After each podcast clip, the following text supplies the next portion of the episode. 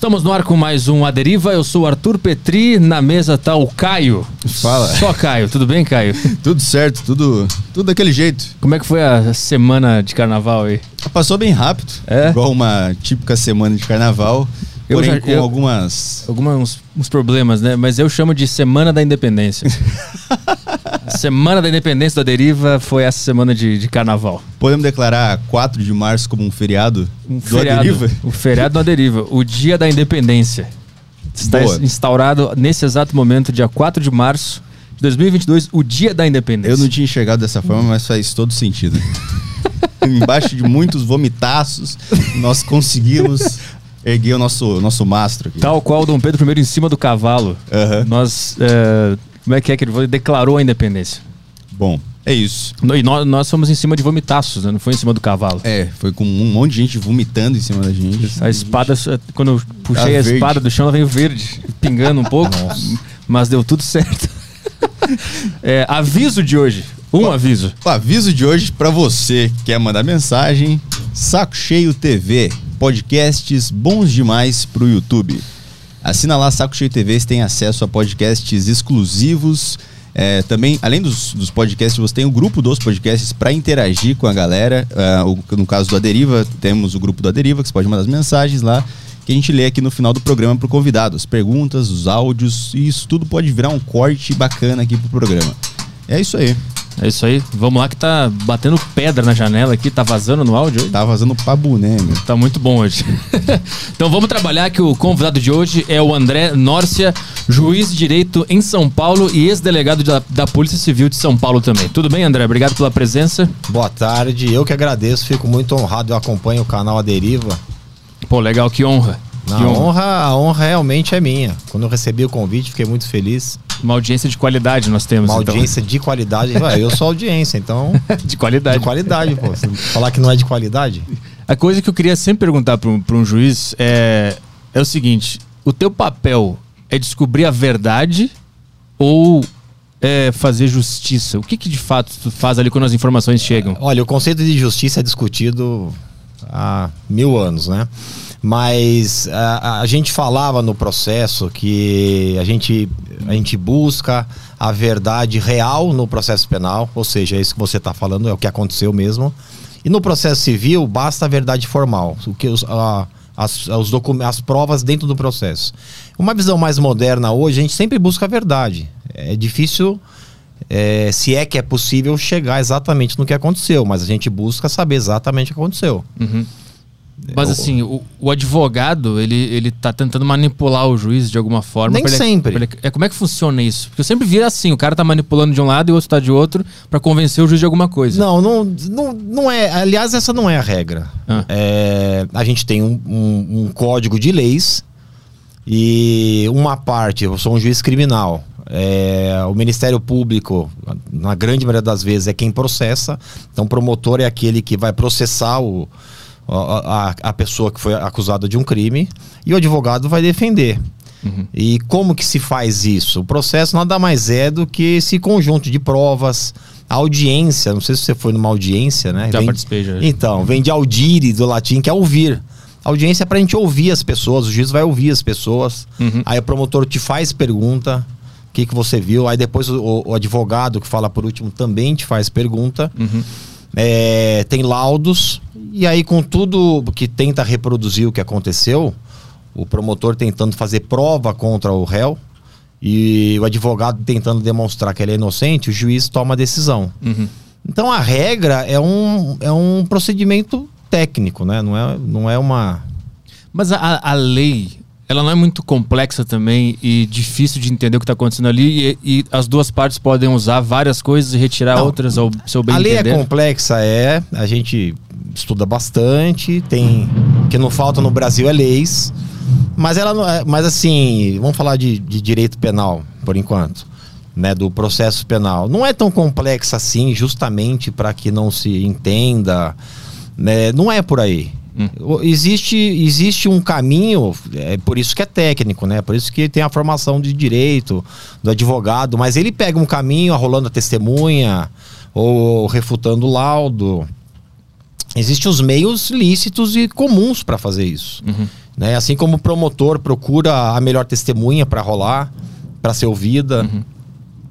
Então, é, eu não, é, é, é técnico, vem de um procedimento né, é, de leis que a gente entende. Por exemplo, prazo para testemunhas, quantas testemunhas você tem direito de ouvir. Uhum. Então, eu não vejo não realmente como um, Um jogo de um- manipulação. E, e um jogo de manipulação. Aham. Não estou falando que não exista.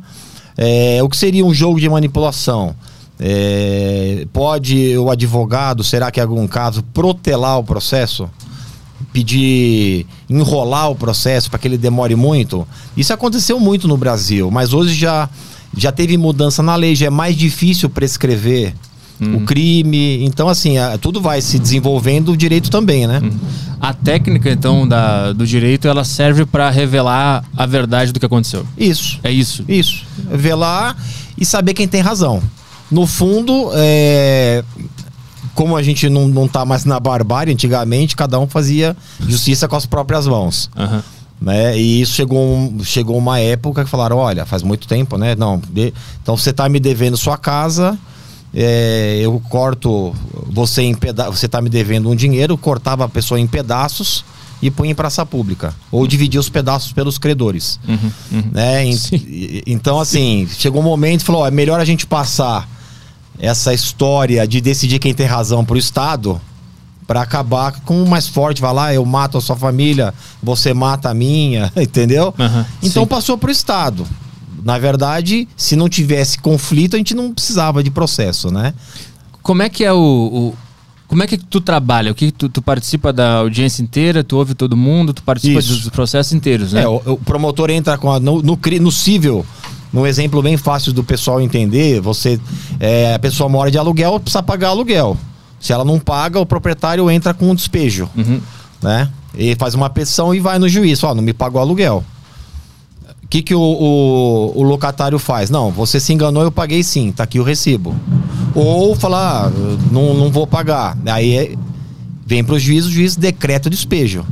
Uhum. Perceba que se a pessoa, se tiver, e isso acontece, tiver um acordo sem o judiciário, olha, Petri, eu tô sem dinheiro, eu perdi emprego e eu não posso te pagar, me dá um mês para eu sair da sua casa, te dou, não precisa de processo. Uhum. Sim. Entendeu? Você me dá um mês, eu te pago um terço do que eu tô devendo, porque eu não tenho como te pagar mais, tá tudo bem, eu perdoo o resto, Uhum. você me paga um terço, então isso pode acontecer. Se falar, não, eu quero tudo, ou se a pessoa falar, não vou pagar aluguel vou continuar na sua casa, aí cada um vai com seu advogado no juiz e o Estado te obriga a sair Uhum. e pagar.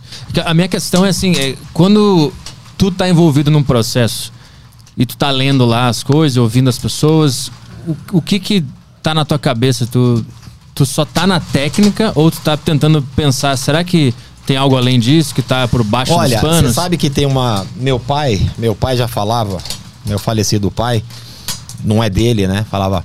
É, bumbum de neném, cabeça de juiz, a gente nunca sabe o que vem. né? Isso é uma, o pessoal brinca com isso. Mas não é assim. Na verdade, a gente. É, para quem é do meio, é muito comum isso. Então, assim, eu, eu gosto de dar o exemplo do despejo, que é muito fácil de enxergar. Uhum. Então, se vem um processo pra mim, tá na lei que tem que pagar aluguel. Sim. Né? A pessoa, ah, não vou pagar. Eu falo, ó, eu tô te condenando a pagar, que aí vai lá atrás do seu patrimônio, não pode mais cortar o seu corpo em pedaços. E vai sair, te dou um mês pra sair da casa. Se não sair, vai o, a- o oficial de justiça, vai a polícia necessária e te arranca da casa. Então é muito assim, é, a regra dos processos é, é simples, no sentido de cumprir a lei. né? Então não é da minha cabeça que vem, né? Eu tô cumprindo a lei de, de locação. No crime, é, dá um exemplo, né? Exemplo é sempre difícil. Você foi, preso, você foi preso em flagrante, tem imagem. Você furtou o celular de determin- determinada loja, tem imagem. Aí vem o promotor e fala: Ó, tô processando ele por furto de celular, a pena é de 1 a 4 anos, ou de 2 a 8, se for qualificado. E eu tô juntando as provas. Eu tô juntando a filmagem, eu tô arrolando de testemunha dois vendedores da loja. Então o que que eu faço? Eu olho a filmagem, parece, parece o Petri, esse cabelo que não engana, acho que ele foi ele mesmo, né? Tem a tatuagem dele aqui. Tatuagem é pior coisa para identificar, né? Sim. Não tem jeito, acho que é o Petri mesmo. Mas vou marcar audiência. Chega na audiência as vendedoras e falam: não, eu atendi o, o Petri e tal, e então é a prova testemunhal. Ou acontece também, falou, olha, não é esse, Uhum. Né? Ó, a senhora tá vendo a tatuagem no braço dele? Tô, mas não era essa. Uhum. Então acaba que essa testemunha tá ajudando a sua absolvição, concorda comigo? Uhum. E depois de tudo isso eu analiso e ou eu te condeno ou absolvo. Né? Sim, E mas, mas a gente tá falando de casos muito simples, né? Tu tem algum, algum processo que foi absurdamente complexo de Tem. resolver, que tava muito. Não, sei o que tem, tá acontecendo Tem, tem. É, é, eu gosto de falar de casos simples para deixar, Aham. né? É, o pessoal brinca que o juridiquês é muito chato. Né? E aí, pra, senão, é, para não ser um podcast jurídico, senão ninguém aguenta, né? Aham. Fala, isso é muito chato. Por isso que eu gosto de. de- Sim, sim. É, Mas- que, eu, é que eu tenho. A, a minha dúvida é Não, quando as claro. coisas estão por baixo dos panos e, e o juiz fica, puta, isso aqui é muito complicado, não é tão simples assim. E Tem, tem daí, caso complicado. Como é, que, tem, como é que resolve esses mais complexos assim? tem, tem que estudar. Eu, eu, eu comentei com, com o Caio, só Caio, que fiquei uma semana fazendo uma sentença bem complicada. É, ex- existe casos que a gente de- depende de alguma prova que, que vem de longe, de algum exame, um exame de, de DNA, um exame de sangue, né? Às vezes o exame é inconclusivo.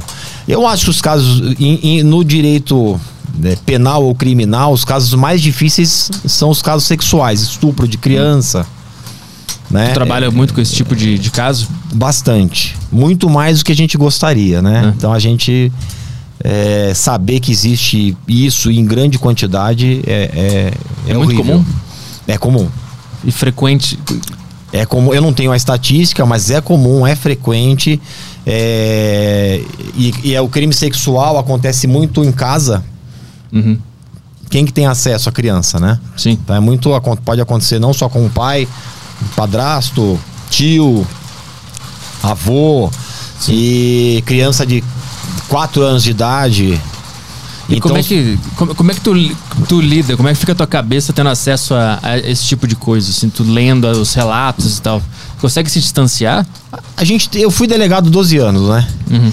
E, então a gente, é, é, como defesa, a gente aprende a se distanciar. É lógico que você sempre é, pensa, é, nossa, mas que, que horror. Mas a gente tem que ser técnico. Assim como o médico, você pode estar gritando de dor, o médico tem aquele olhar assim que você pensa, ele não liga pra mim. Não é isso, é que ele aprendeu que ele precisa te ajudar. Ele não. Se ele te abraçar e chorar junto, não adianta. Uhum. Então essa frieza no fundo, é, eu acho que é um profissionalismo. Uhum. De, de te segurar na marra, você vai gritar mais ainda para poder te salvar. Uhum. Então no direito a gente, é, eu aprendi isso muitos anos de plantão eu dei também, né? Você se obriga a ser um profissional para poder fazer o seu trabalho, Uhum. Né? Que não é fácil nesses casos. Tu é juiz de direito, né? O que, isso, é. É. um- isso é uma especialidade. É um cargo, que que é? né? É um cargo. É. Por que de direito? Que, é alguma coisa Não, específica? É, é, o, o- tem o executivo, legislativo, os deputados, o governador, o presidente e tem quem julga, que é o poder judiciário. Aham. Né? E o poder judiciário é. Por exemplo, você tem o juiz de paz que faz casamento. Quando a gente fala em juiz de direito, é aquele que realmente julga, te dá sentença no processo. Uhum.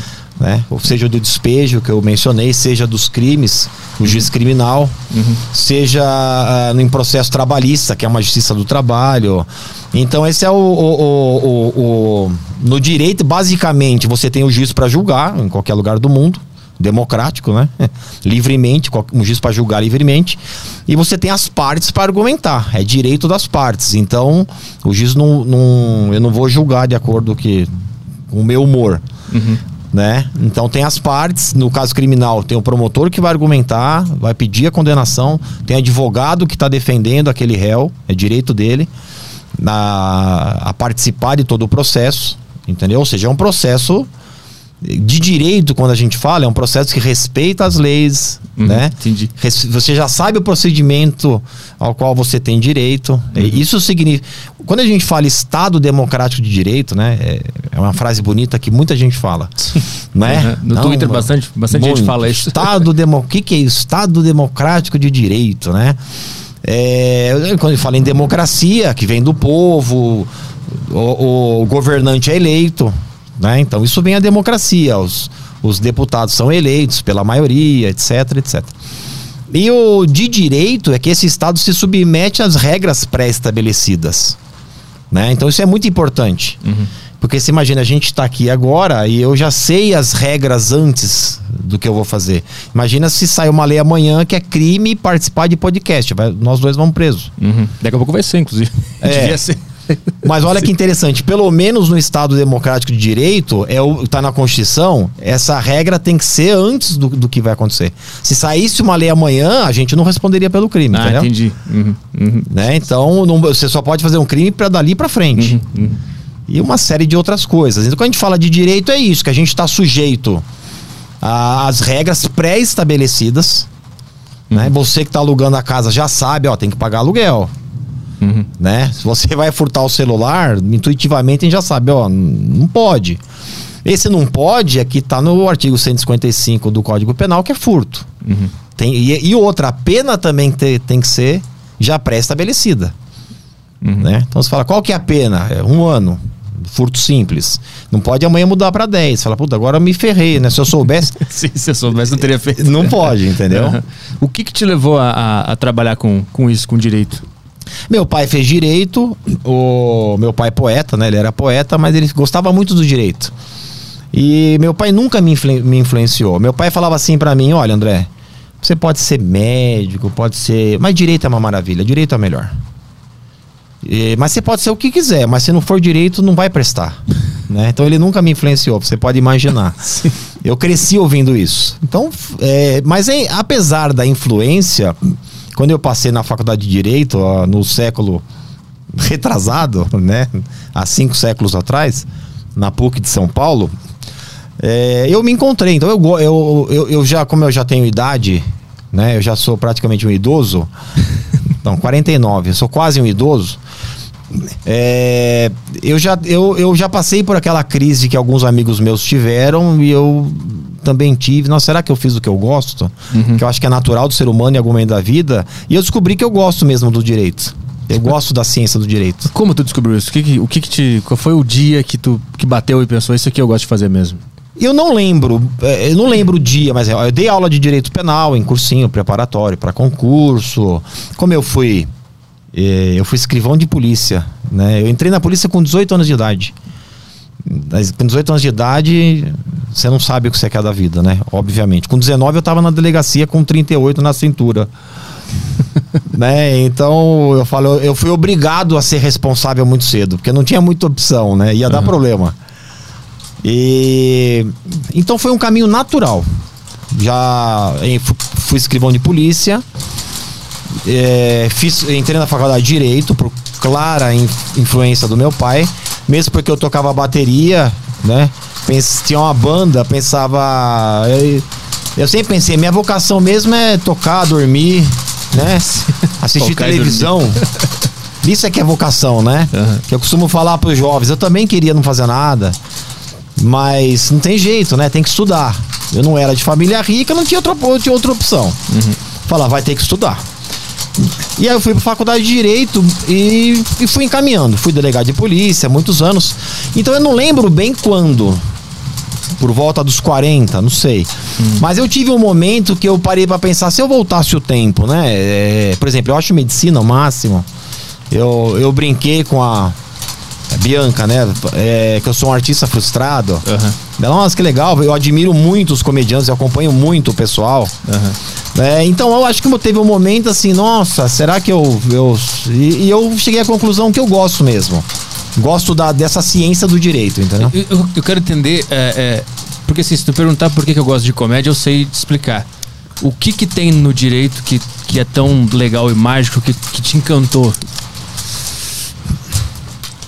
Olha, é uma ciência. eh, se você se ap- começa a se aprofundar, é uma ciência bem interessante, né? Assim, justamente, eh, eu sempre, onde eu vou falar, eu procuro traduzir para uma linguagem fácil, sem juridiquês, mas é muito legal você estudar essa justiça, né? Você fazer o que é certo. Então isso é gratificante, você saber que você participa dessa, desse sistema que visa fazer o que é certo. Isso é muito legal. Né? Eu, eu dei 15 anos de plantão em delegacias, então eu tenho um milhão de histórias, né? E, e é prazeroso você enxergar ali a, a, a, a, coisa acontecer. Assim como eu acho que deve ser muito prazeroso para um médico é, salvar uma vida e para um comediante ter a, a, o retorno da plateia. Sim. Né? Uhum. Então eu acho toda a parte artística o máximo, né? Eu, eu assisto, eu gosto e, e é muito gratificante você saber que você está fazendo uma coisa boa. Uhum. Né? E bom em todos os sentidos, não só para você, boa para as pessoas, né? Mas, tipo assim, é, a, a, o direito, a justiça, ela vai mudando ao longo do tempo, né? Então, se a gente olhar para trás, o que, que os caras antigamente achavam que era justiça, a gente olha e conclui que estava errado. Tipo, matar o cara, apedrejar em praça pública. A gente Verdade. vê o que está errado. E às vezes eu me pergunto como é que a gente não sabe que daqui 500 anos os caras vão olhar para nós e vão pensar, não, aquilo lá estava errado. Eu acho que isso vai acontecer. Ah. Eu acho que isso vai acontecer. Mas isso não interfere um pouco na. Será que eu estou fazendo certo mesmo? Sim. O... Sim. E eu acho que isso vai acontecer. Hum. Eu sou suspeito para falar de, de animais, porque eu gosto muito do, dos cachorrinhos, uhum. né? Dos gatos. Tenho minha cachorrinha, tenho minha gatinha. E, então eu sou suspeito para falar. Mas, por exemplo, eu, eu acho que daqui, antes de 500 anos, assim como a gente olha hoje e pensa como que o pessoal se reunia num, num estádio para assistir Sim. leão arrancando a cabeça de outra pessoa e aplaudir. Uhum. Pra gente é estranho isso. Eu acho que no futuro, é, aquilo que se faz na Espanha, por exemplo, o pessoal vai falar: meu, não é possível. Para que torturar o boi até a morte? Uhum. Não vejo sentido nisso né? Ah, é cultural. É, era cultural também arrancar a cabeça lá do. O, o, aplaudir o leão arrancando a cabeça do, no Coliseu. Uhum. Então, certamente, é, é, isso é bom, né? A gente está tendo, a gente tá sendo otimista aqui para falar o quê? Que a humanidade está evoluindo, né? Indo para frente, não regredindo. Então o direito também regride, o, o, que se aceitava não se aceita mais. Isso é bom, é isso que a gente espera. Uhum. Né? Que as coisas melhorem. É, existe muita mudança na, na, nas leis ao longo dos anos? Existe. Assim? Todos os dias. Todos os dias. É. E como é que se mantém atualizado é difícil. mudanças? É difícil. Eu brinco com a minha esposa, que é juíza também, e ela fala: Nossa, eu estudei tanto para concurso, estudei tanto direito empresarial, que é uma matéria para concurso considerada chata. Então, imagina, eu que fui policial civil, depois fui, fui delegado de polícia, né, dei aula de direito penal é gostoso, todo mundo gosta de direito penal. E aí, quando você é, se depara com o concurso, tem que estudar direito empresarial, falência de empresas. Uhum. É um horror. E como eu tinha o trauma, que é natural em concursando, né? É, de empresarial, eu, eu estudei muito. E eu estudei tanto que eu comecei a gostar da matéria. Comecei a gostar, sociedade anônima. Falei, nossa, eu não, eu não acredito que eu sei sociedade anônima, é bom demais. Né? É um orgulho. Falei, eu queria falar de empresarial, vamos conversar de empresarial. E depois que eu passei na magistratura, eu não, não trabalhei com empresarial. E aí eu falo, nossa, a gente vai esquecendo tudo, sabia tanto do empresarial. Uhum. Então é, é, é, é, tanta coisa, né? É, o, o direito tem tantos ramos, empresarial, só no empresarial você tem a falência, tem que você vai perdendo. Então você se atualiza ali onde você tá. Uhum. E muda a lei bastante. Só em penal já muda bastante. Então, tipo, na hora que tu tá julgando um caso e vai fazer a, a, a sentença, tu, tu tem que conferir como é que aquela lei tá hoje, nesse momento, se mudou alguma coisa, se é, Isso não acontece porque a gente dá sentença todo dia, né? O número de processos é inimaginável. Uhum. É, e quando muda a lei, a gente recebe do tribunal, recebe ah, e-mail, é, o pessoal comenta, ó, os juízes, eu estou no fórum criminal. Se muda uma lei criminal, por exemplo, teve uma mudança importante, é, foi instalada a audiência de custódia, aí todo mundo comenta, né? E a gente vai atrás, vamos, vamos saber como funciona isso. Agora a lei funciona dessa maneira, você vai lá olhar a lei, olhar o, a alteração, né? Uhum. Então você vai se atualizando ali onde você trabalha. Como é que funciona a, tua rotina? Tu, tu julga vários casos ao mesmo tempo ou é um por vez? Vários. A gente tem eh, na magistratura moderna, no, o processo moderno, é, basicamente simplificando sempre, a gente tem processos de massa e tem processos que a gente para para analisar com cuidado. O que são processos de massa? É, despejo, por exemplo. Se eu tenho, se eu tenho um, um contrato de locação igual outros contratos de, de locação, é, que o locatário não pagou aluguel e não vai pagar, e já tem um modelo da minha sentença, só troca o nome das partes. Uhum. Tal, tal. Segundo artigo tal, lei 8245 de 91, já está pronto ali. Você entendeu? Então a sentença que foi feita para você é feita pro João, pro José. Então você faz 10 sentenças num dia. Uhum. Você já tem o modelo ali. Aí você fala, nossa, mas você já tem um modelo pré-estabelecido? Já. Por que, que eu tenho? Porque os casos são todos iguais. É uma, é um, são processos de massa. Estranho seria se eu julgasse nove processos de uma forma e o do Petri diferente. Sim. Concorda comigo? Uhum. Você fala, não, mas o que, que aconteceu que para mim tá diferente? A lei é igual para todo mundo. Então, existem muitos processos na parte de instituições bancárias, né, que são clientes do judiciário, né, telefonia, e também tem bastante processos contra que são muito parecidos. Então, você só tira da, da, da fila aquele, não, esse aqui tem um, tem um diferenciador Uhum. né? Ou casos complicados, ou quando tem um diferenciador. Então a, a regra, eu acho que como qualquer trabalho, você tem, vou chutar uma porcentagem para fluir a conversa, você tem 80% de um trabalho parecido. Uhum. Né? O advogado trabalha dessa forma, o médico provavelmente, o mecânico, né?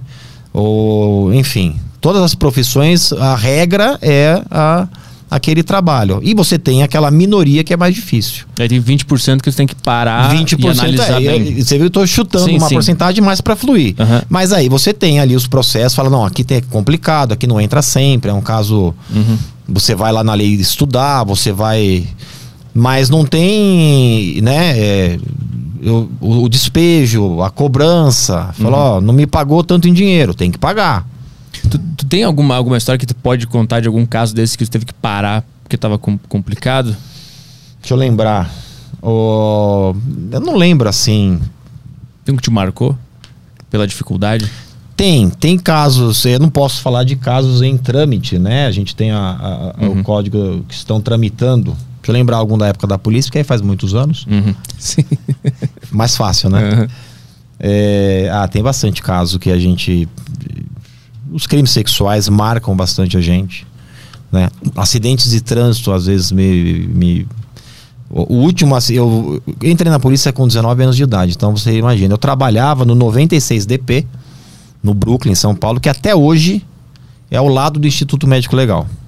E o IML Sul fica no prédio do lado.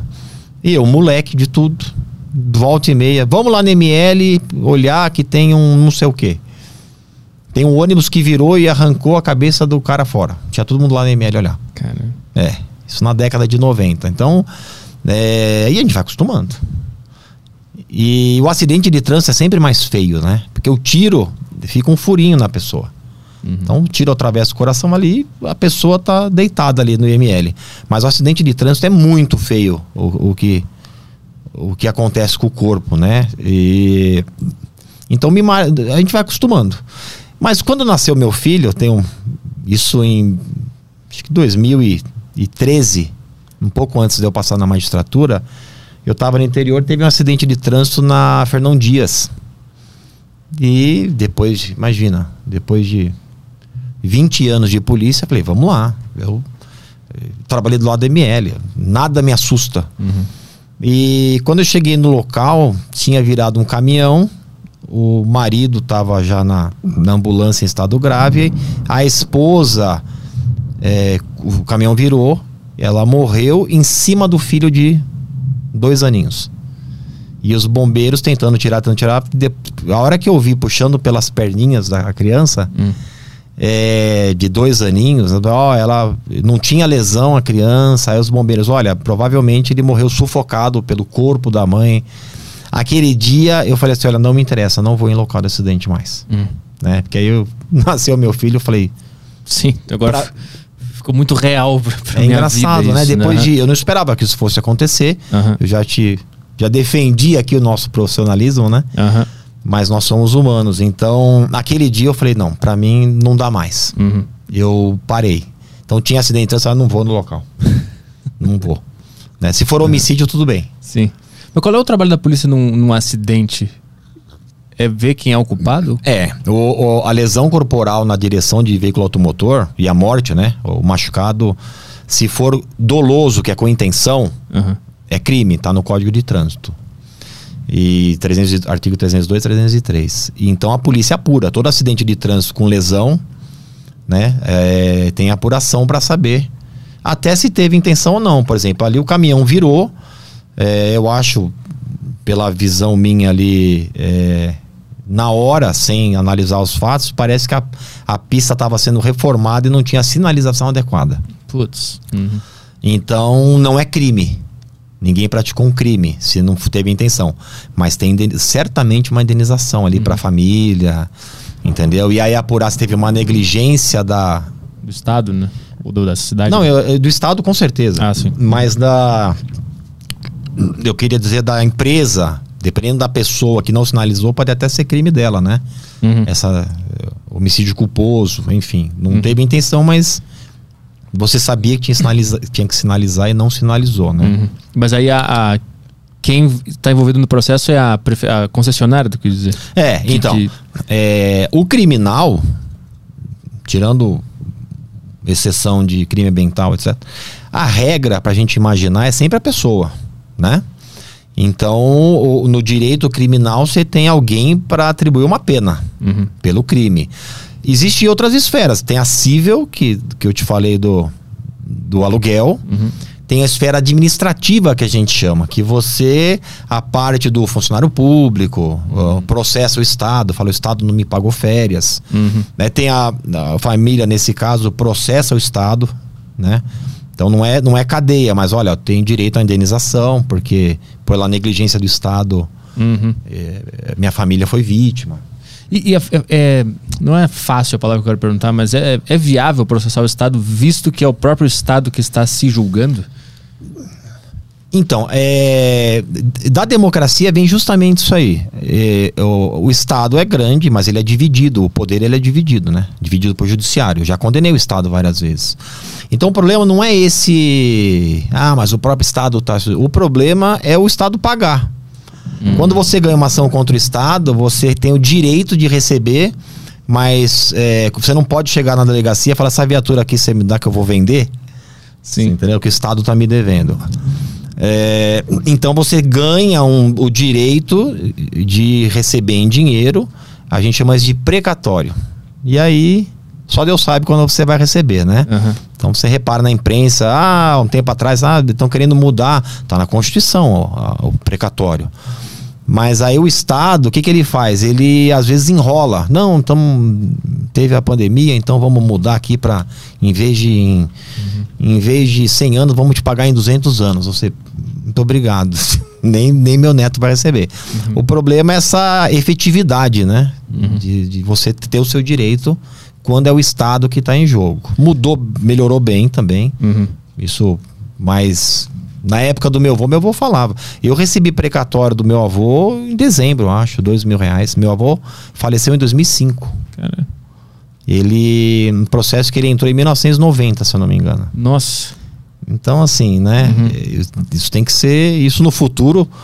Eles vão olhar pra trás e vão, vão pensar, puta, esses caras não é estavam na mão do Estado lá. Eu, eu gosto de ser otimista, né? Aham, eu sim. sempre falo, se eu estiver caindo do prédio, você me encontrar no segundo andar, eu falo, até aqui tá tudo bem. né? Então a gente tem que ser otimista. Falo, isso tem que melhorar. Aham. Mas tu, tu, tu vê mudança nesse, nesse, nesse sistema burocrático enorme que é o Estado e leis e tal. Tu vê que tem como mudar? Porque a impressão que eu tenho de fora é que cada vez piora o negócio. Não. Sabe que nesse aspecto cada vez melhora. É? Quando entrei na polícia em 1991, não devia falar ano, né? Que eu, a gente, bom a gente mentir a idade, né? 82, eu quis dizer. 82. É, 1991. Eu falo, meu Deus do céu, deixa pra lá. Ah, tá, entendi, entendi. Né? É, eu com 18 anos de idade, é, a gente fazia. O boletim de ocorrência era feito no papel, com via de carbono. Então você imagina, eram oito vias de carbono. A gente batia tão forte na máquina de escrever que a primeira folha ficava tudo furado, o a última ninguém enxergava. É uma coisa do outro mundo, é uma coisa assim. é, e aí quando errava, imagina, para você fazer um auto de prisão em flagrante, é, põe aí 50 documentos. Então você imagina, você pega um, põe no boletim de ocorrência, termo de declarações, quando eu vou te ouvir. O Petri disse isso, isso, isso. Imagina isso tudo no papel. Uhum. E aí erra. Então a gente punha vírgula, digo. Então o Petri disse que estava chovendo. Não, não estava chovendo, estava garoando. Vírgula, digo, garoando, digo. É, O pessoal brincava que era o digo, digo, digo. Então era outro mundo. Outro mundo. Em 92, já trouxeram um computador, um sisteminha para digitar como se fosse uma máquina de escrever, mas já podia corrigir. Então, assim, hoje o boletim de ocorrência é online. O processo é online. Uhum. Né? É, a maioria dos processos está, estão digitalizados. E isso é assim, é, é um outro mundo já. É um outro mundo. A burocracia, se olhar nos últimos 20 anos, a gente melhorou muito mesmo. Entendeu? A- o processo hoje é muito mais rápido. Eu estava em Santo André, da data da prisão até a sentença eram três meses. Né? E é, isso, há 20 anos atrás, iam, iam te falar, esquece, cara. Uhum. Cinco anos essa, esse processo vai demorar. Então hoje o processo do despejo é rápido. Uhum. Os processos mais simples. Então a gente realmente está muito melhor com relação à burocracia. Burocracia, sistema de informação. Está muito melhor. Mas eu quis dizer a, a burocracia estatal, no sentido do Estado, por exemplo, não ser. Ele está na mão do Estado. Se, se ele me dever alguma Eu- coisa, ele nunca vai me pagar. É, eu acho muito burocrático ainda. Né? É impressionante como tem gente que se apega. Assim, né? Eu vejo burocracia. A burocracia é, é uma coisa boa na medida da necessidade dela. Então você tem que falar o seguinte: olha, eu aceito a burocracia até a necessidade dela.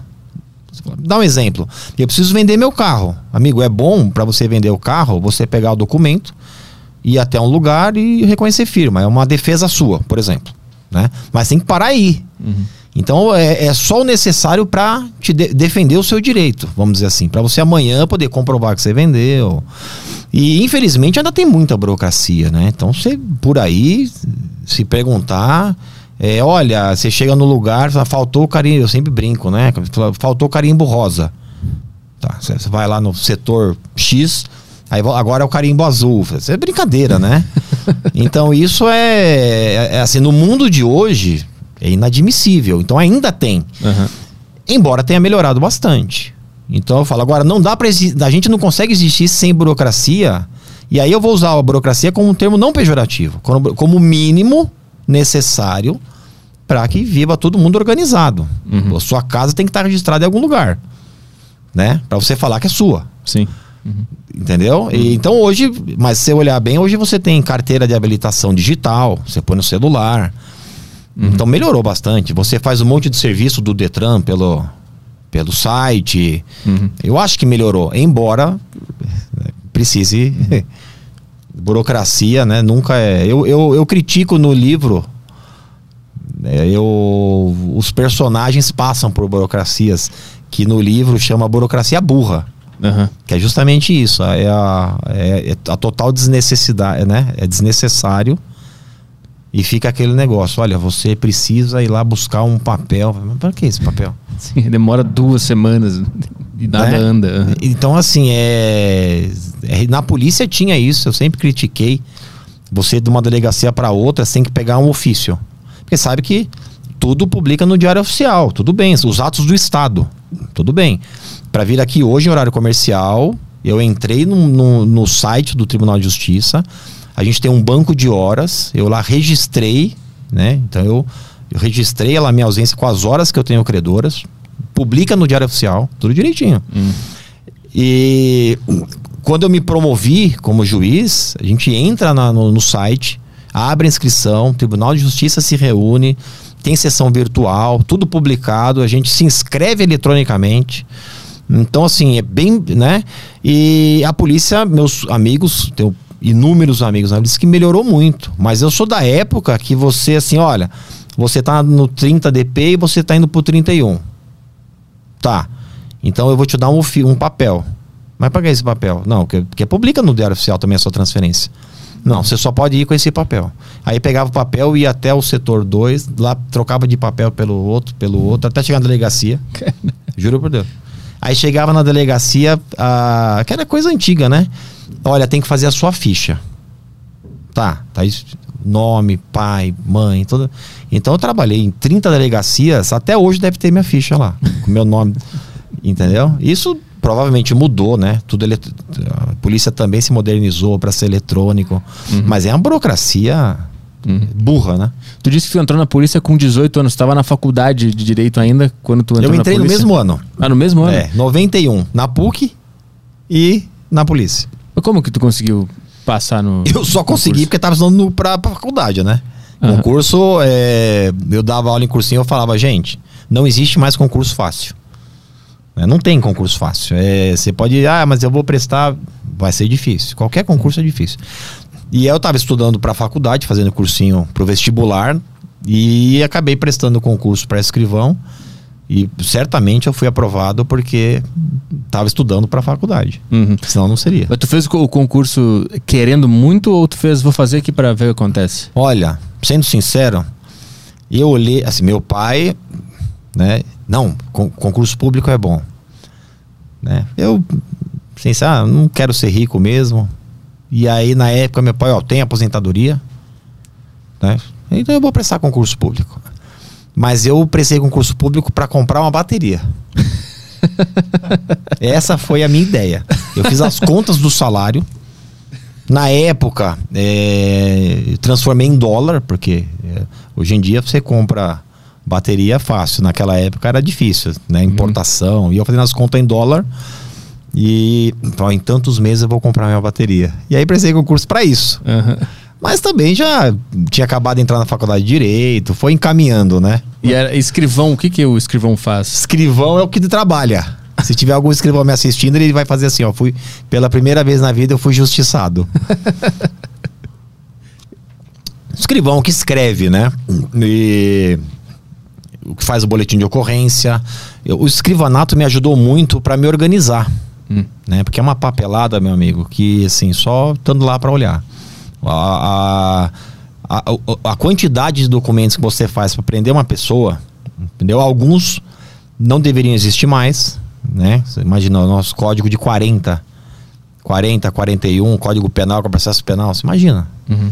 que, o que, que tinha naquele código, né? embora ele tenha sido muito alterado. Então, por exemplo, você tem um documento chama vida pregressa. Você pergunta pro preso, você. Às vezes, que ninguém pergunta. Você põe ali um ou outro dado e ninguém lê e ninguém pergunta. Porque eu queria ter aqui para mostrar para vocês as perguntas assim: você se dá a, a bebidas alcoólicas, alcoólicas e, e bagunça na rua? Não, não- alguma coisa que você lê, você começa a ler e dá risada. Você fala, não é possível ter essa pergunta aqui, né? Não tem da bagunça na rua, viu, gente? É só para vocês entenderem que são perguntas que não têm Cabimento? cabimento Aham. Né? E mas essa tudo isso é elaborado pelo escrivão de polícia, Uhum. né? O delegado de polícia é o presidente, assim como o juiz é o presidente do processo. é, o delegado é o presidente do inquérito policial, que é o que né? É o documento que, que onde põe a investigação, Uhum. né? Hoje é eletrônico em São Paulo, na época era tudo papel. E o escrivão que, que digita tudo, né? Oitiva. Então você foi intimado para ser ouvido, contar a sua história, tá lá o escrivão digitando, Uhum. né? É o, que é o- a função do escrevente no fórum, que também melhorou, porque hoje a audiência é gravada, em vídeo. Uhum.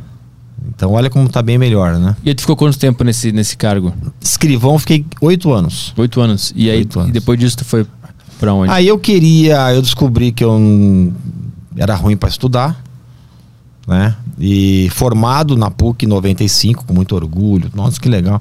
Acho tão interessante. é, eu no quinto ano da faculdade, com aquele sentimento assim, era escrivão de polícia, com aquele sentimento assim, vocês, eu não sei quem é vocês, a sociedade, sabe?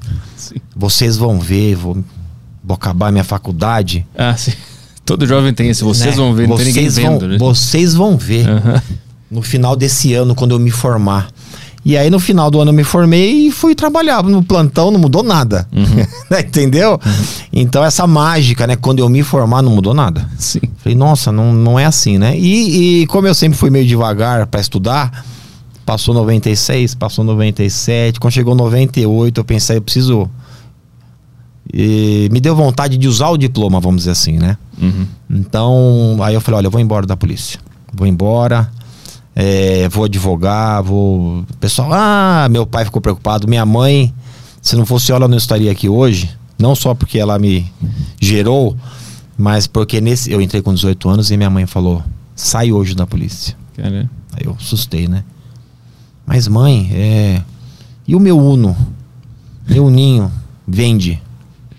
População anda de ônibus.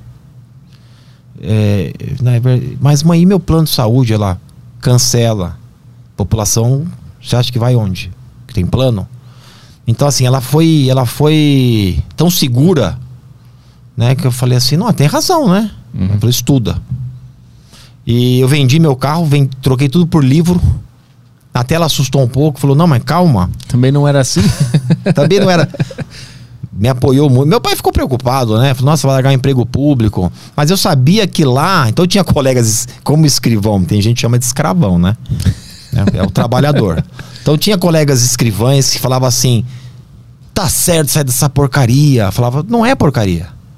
Eu agra e agradeço mesmo, aprendi muito. Falei, só que eu, assim, eu não vou estudar trabalhando. Tentei, mas não consegui.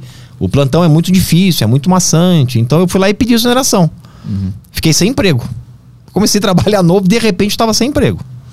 Estudando, né? Então eu estudava, só estudava nos livros e estudando, estudando. Aí em 2002, eh, fiquei um bom tempo sem emprego, né? Minha mãe deve ter pensado, deveria ter mandado esse moleque trabalhar, né? E mas aí o, deu tudo certo. Em 2002 eu passei para delegado.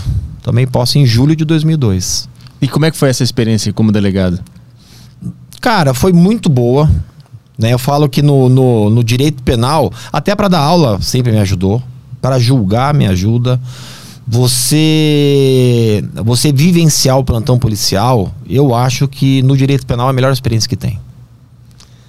Você tá ali, né? Assim, o plantão de hospital. Tem coisa melhor para o médico falar aqui Uhum. o bicho pega. Né? E o plantão de delegacia é onde tudo acontece. Então, assim, a- eu, eu- você imagina, porque eu também fui delegado da corregedoria por um pouco mais de dois anos. Mas a minha carreira foi feita em delegacias, né? 15 anos de plantão, acho que deu. Então é muito tempo. Vivendo, vendo gente morrer, vendo é, criminoso prendendo gente Uhum. né, vendo lidando com vítima, com testemunha. Então essa prática é, para o estudo me facilitou muito. Não é à toa que eu fui dar aula de direito penal, né? Uhum. Eu tenho tenho uma história muito interessante que eu pus no livro. Pode contar? Claro. Uhum. Não tem censura? Não, não tem. Aqui não. Só no Twitter. Você sabe que eu não tenho Twitter por causa disso, né? É, faz bem. Eu também não tenho. Não, é porque, é, é, é, abrindo um parênteses, como você escreve pouco, eu penso assim, uma hora eu vou me ferrar. Sim. Você entendeu? Falar, olha o que o juiz está falando. Mas mesmo não estando lá, tu te fode também lá. É, mas assim é que- bom porque a gente não sabe, que os olhos não vê, o coração não sente. Só vem uns printzinhos assim, aí tu fala, eu nem tô lá, não é um lugar real, então deixa pra lá. É, não me mandem print se alguém fala Exatamente. mal de mim. Exatamente, exatamente. Por favor, falem mal só do Petri. E não mandem print. Pode E falar mal, mas não é print. print. Mas é, eu lembrei dessa história que eu tenho. O, quem prefaciou o livro é um grande amigo meu, Alexandre, promotor de justiça. E um dia ele chegou pra mim e falou assim: Meu, contei a história da velhinha e não falei que é sua. É que ele é tão amigo meu, né? E eu falei assim: Cara, que sem vergonhice sua, né? Ele falou: Não, mas que essa história é muito boa. E ele, ele dá aula também, ele contou em aula e falou: Não, falei que é sua. Eu falei: Olha, mas isso não se faz, cara. Você não. Você tem que falar que é minha. E eu pus no livro essa história. Um dia eu era escrivão de polícia, vai spoiler do livro. E me chamaram. André, tem uma velhinha lá.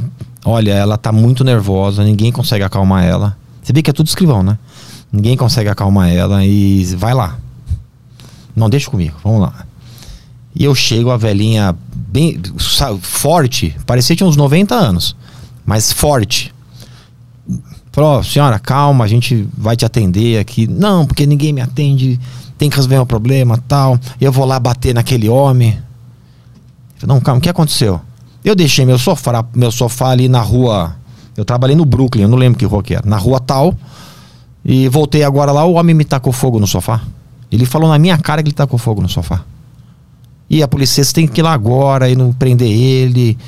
E, e assim, né? Você vê como o plantão a gente aprende. E o escrivão é um aprende e tem esse lado muito bom. Eu já pensando, eu não sei se eu faço, tem um crime que é incêndio, artigo 250. Aqui tá mais pro dano, artigo 163. Eu pensando o que ia fazer, né? E ele me xingou também. Falei, então pode ser injúria. Eu tava pensando o que crime que ia colocar no boletim. Não, vou fazer o boletim pra senhora, fica tranquila, a gente vai dar um jeito tal. E comecei, sentei na máquina, já era computador, falei, ó, qual o nome da senhora? Ah, ela começou a acalmar. E eu falei assim, eu vou tomar providência, eu vou ajudar a senhora. É, e precisa pôr data no boletim. Que dia a senhora deixou o sofá lá? Ela, uns 10 anos atrás. E aí, eu, 10 anos atrás, ela, é. E aí, e a senhora voltou hoje? Voltei hoje para buscar. E aí, por, por, que, que o Alexandre conta essa história na aula? Depois desse podcast ele vai ser obrigado a me dar o crédito. E eu também contava na aula de prescrição, né? Tem uma coisa que chama prescrição, que se você não entrar com a ação em tantos anos, prescreve, você não pode entrar mais. Uhum. Por quê? Porque se eu tô te devendo mil reais, eu não posso ficar a vida inteira esperando a cobrança. Então você tem lá. Depende do processo, depende da ação, né? Você tem lá três anos, cinco, 10, né? Uhum. E, mas tem um prazo para você processar. E aí eu pensando, por isso que a gente conta essa história em aula de prescrição, para marcar. E eu pensando, como que eu vou explicar para essa velhinha nervosa o que é prescrição? Uhum. Né? Tanto que eu peguei e falei, né, tudo na hora. Eu falei, mas a senhora não teve, nesses 10 anos, não teve um dia para voltar lá? Ela, não tive, rapaz, você acredita? Eu mudei para o Rio de Janeiro, meu marido morreu, só tive hoje. só tive hoje. nem lembro o que a gente fez, porque não tinha mais o que fazer. Uhum. Eu fiquei imaginando ela chegando lá na tapeçaria. O que você tá fazendo? Vim buscar o sofá. Depois de 10 anos, né? Então a gente tem muitas histórias. Essa eu encaixei no personagem uhum. aí. Uhum. Já tava spoiler, mas é muito boa, né? O cara tocou fogo, não aguentava mais o sofá lá. não aguentava mais. Não era um crime o negócio. Não, não aguentava mais. Deu o sofá, enfim. e que, que tipo de, de história tu pegou como, como delegado lá? Tu era muita coisa ruim ou muita coisa Muita coisa ruim. Que tipo de coisa? De tudo.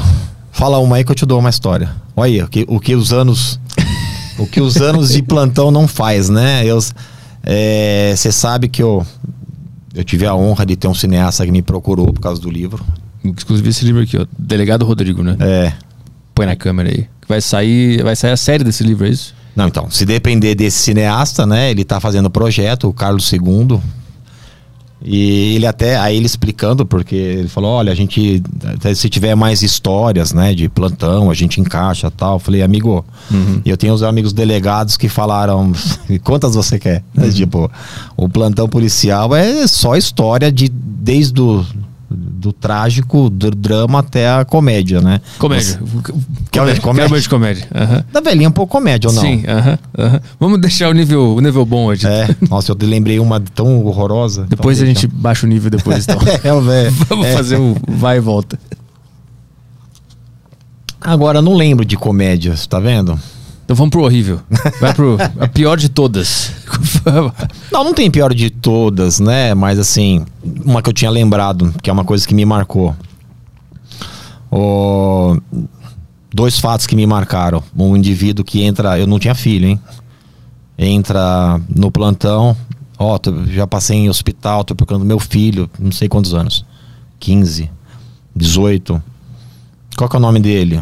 E ele dá, o nome é tal. O senhor tem RG dele? Tenho, passa para mim. Então ele tava aí e eu para cá com o meu escrivão, escrivão Flávio, ótimo escrivão. E não lembro se era o Flávio. Bom, Flávio, ó, digita aí. Tá, o monitor tava virado pra gente. E no, no boletim de ocorrência, se eu colocar o seu RG, eu sei os boletins que você fez, entendeu? Uhum.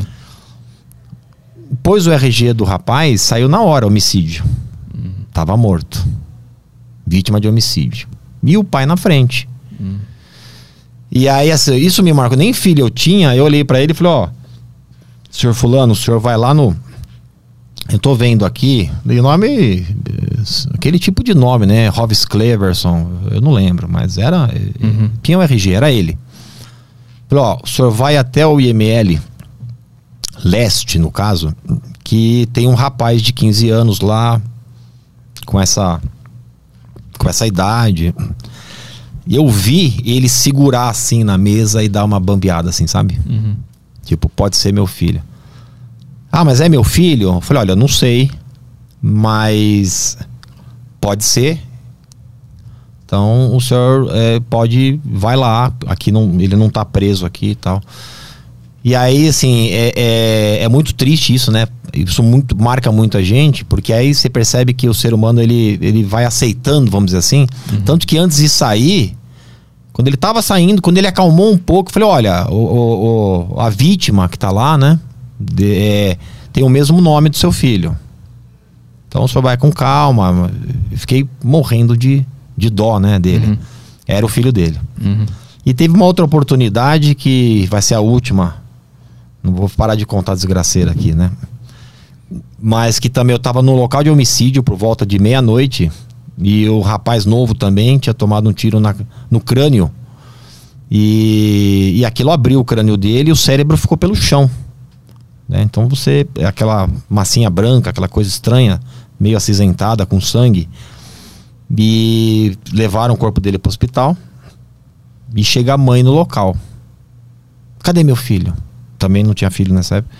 E eu falei: olha, a senhora vai no hospital, porque ele tomou um tiro. E aí é muito engraçado, porque é, é o engraçado trágico, né? Ela bambeou. Você vê como né, o ser humano, você percebe que a pessoa dá uma, um choque. Uhum. E falou: olha, ele tá muito mal. E a mãe nem via, tava pisando no cérebro do filho, sabe? Uhum. E essa cena, essa cena eu nunca mais esqueci. Uhum. O homicídio marca a gente, né? Tipo, ele tava vivo há pouco tempo atrás. Uhum. E, né? Tanto que aí espera ela acalmar, já chorando. Falei, ó, ele tá. Eu, não, eu, acho que ele não vai sobreviver. Falei pra ela. Então a senhora vai agora pro hospital. Entendeu? Então, assim, você prepara, né?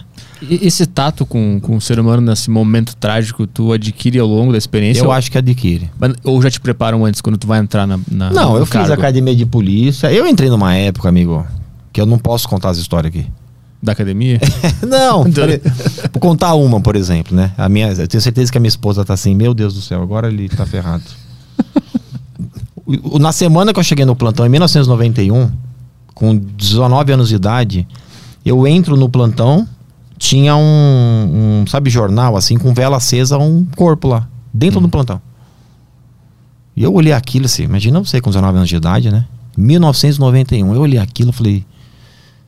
Aí quando eu olho o plantão, nem lembro quem era, se era o delegado, se era o investigador, se era o escrivão. Ah, morreu, a gente tá esperando aí o carro de cadáver vir buscar. Assim. Assim. Uhum. E aí eles esperaram eu acreditar. E daqui a pouco veio e falou assim: imagine, se é um bebum, ele vem dormir aqui, a gente cobriu ele.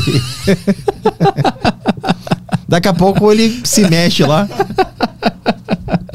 Maravilhoso. Cara, Maravilhoso. então assim, você imagina que a Constituição é de 1988. Uhum. Isso foi em 91. Sim. Era sim. outra polícia, entendeu? Sim, tinha três sim. aninhos de. Você imagina. É. Daí eu pensando, meu, como que o cara morre e tá com vela? Acenderam uma vela do lado dele. né? Então, assim, eu entrei em outra polícia. A uhum. polícia de hoje é, é bem diferente, né? Mas o plantão, isso. É, não retira a humanidade que o policial ganha. Uhum. Você, exatamente isso, você aprende a lidar com o ser humano, você aprende a ajudar o ser humano. É uma frase às vezes. Uhum. Né? E muda a vida da pessoa.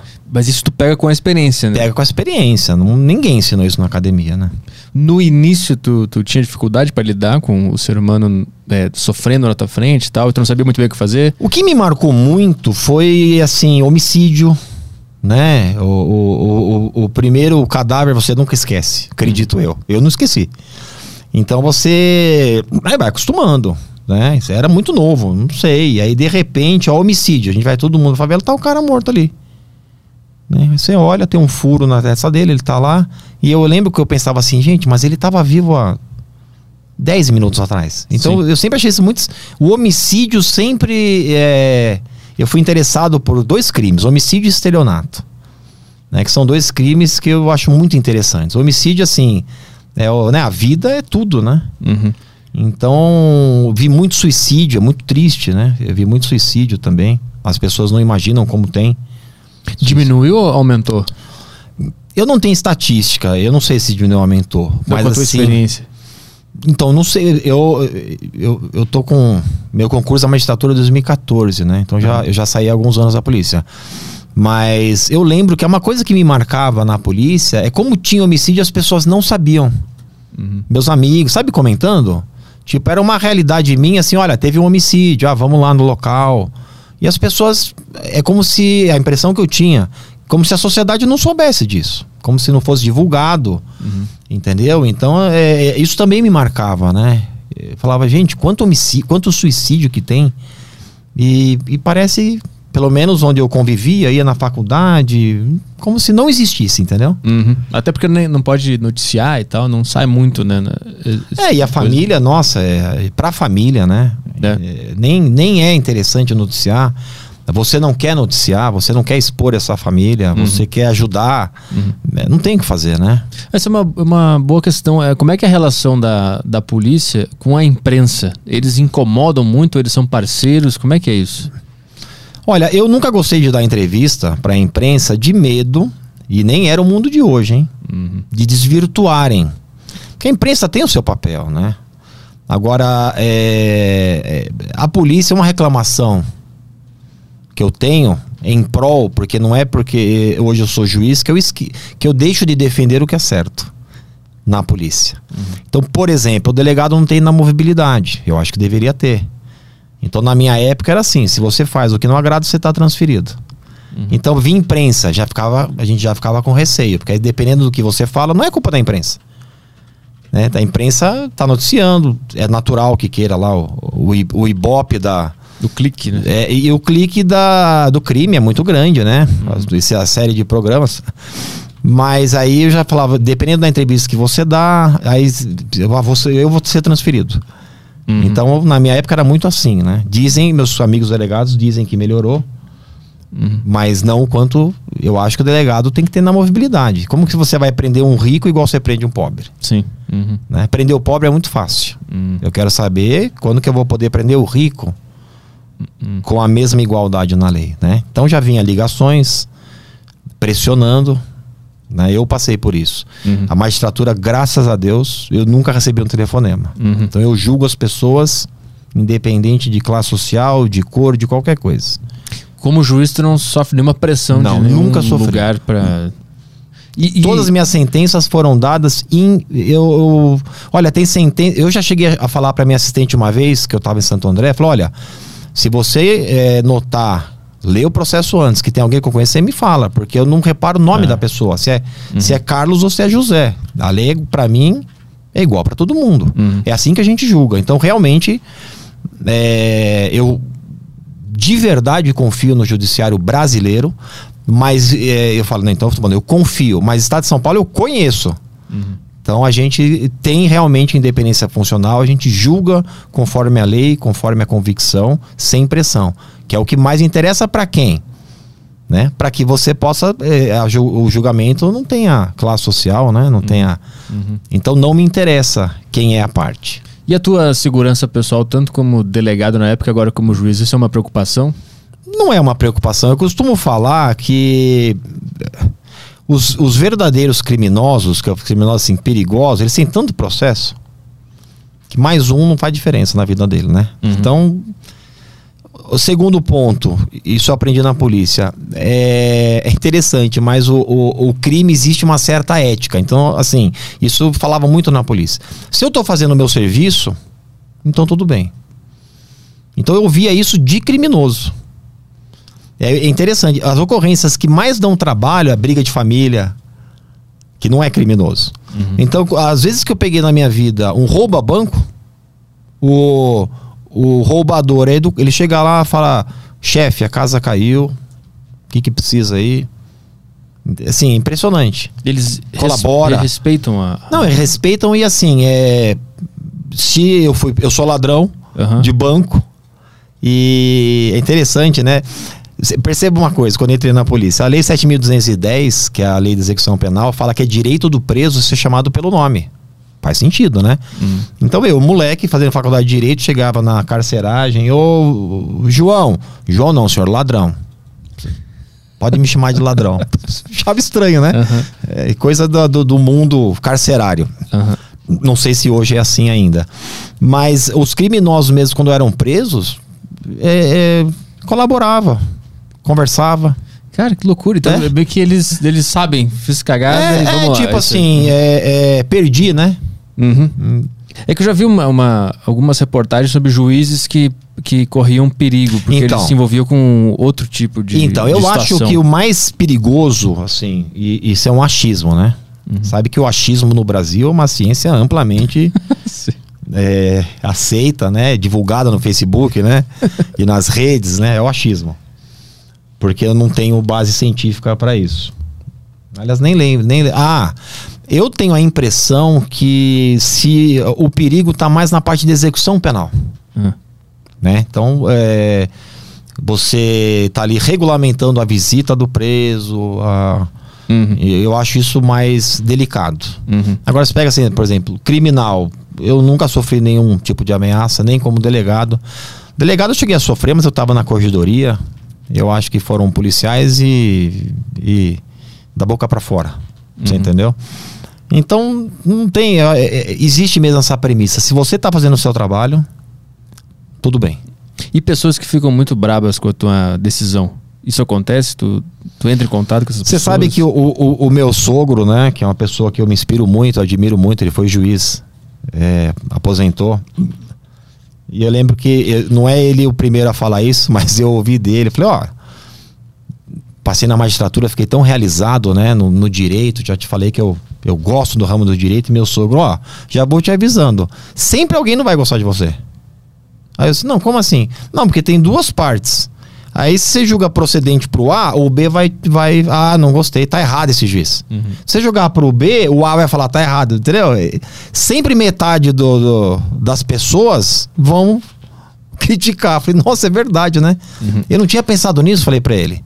Não, e depois se amanhã mudar e agora um outro processo, não, eu agora dou razão pra esse. Ele vai falar assim, até que enfim esse juiz acertou. E aí o que, que o outro vai falar? Dessa vez ele errou. Isso é natural, Uhum. né? Não é à toa que ele tem direito ao recurso. É, é certo isso. Tem que, ele tem que poder rever minha decisão. Vai para o Tribunal de Justiça.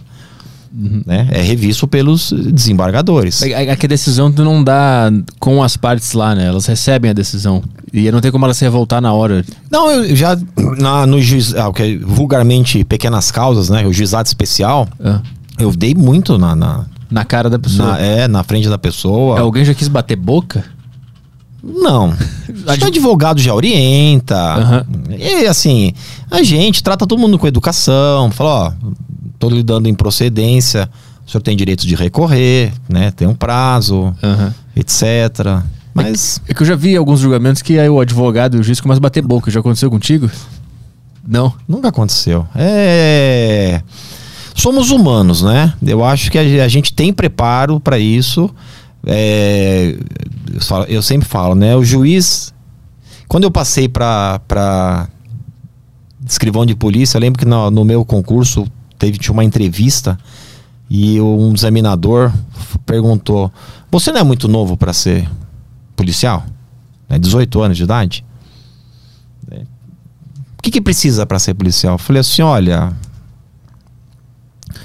Eu só acho que o, o- o funcionário público, em geral, tem que, ser, tem que ter dedicação e honestidade. Porque eu lembro que ele falou assim: ah, mas e a maturidade? Eu falei: maturidade a gente consegue com o tempo. Uhum. Eu concordo e eu continuo acreditando nisso.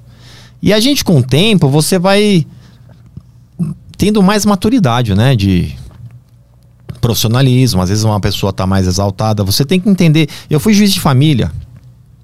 A pessoa quer falar. Uhum. Porque tecnicamente o advogado fala em seu nome, né?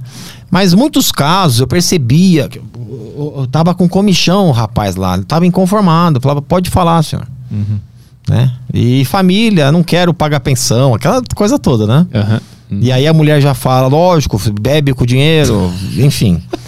Os casos de família são assim, você, e você tem que ter um tato, né? Uhum. Mas com bom senso, Eu te falo que é muito difícil. É exceção mesmo na, Uhum. na- você ter problema. O advogado também é um profissional. Uhum. Né? O promotor é, é um profissional, você é um profissional. Então você tá ali seguindo a seguindo a, a lei, né? Tu tenta ter uma abordagem amigável com todo mundo que tá ali. Sim, eu tenho uma abordagem amigável, né? Sim, E, é. e- mas é exceção. Eu já tive, já já o- o- já tive um advogado que já entrou, você sabe quando você vê que ele quer causar, né? Falou, "Ô, doutor, calma.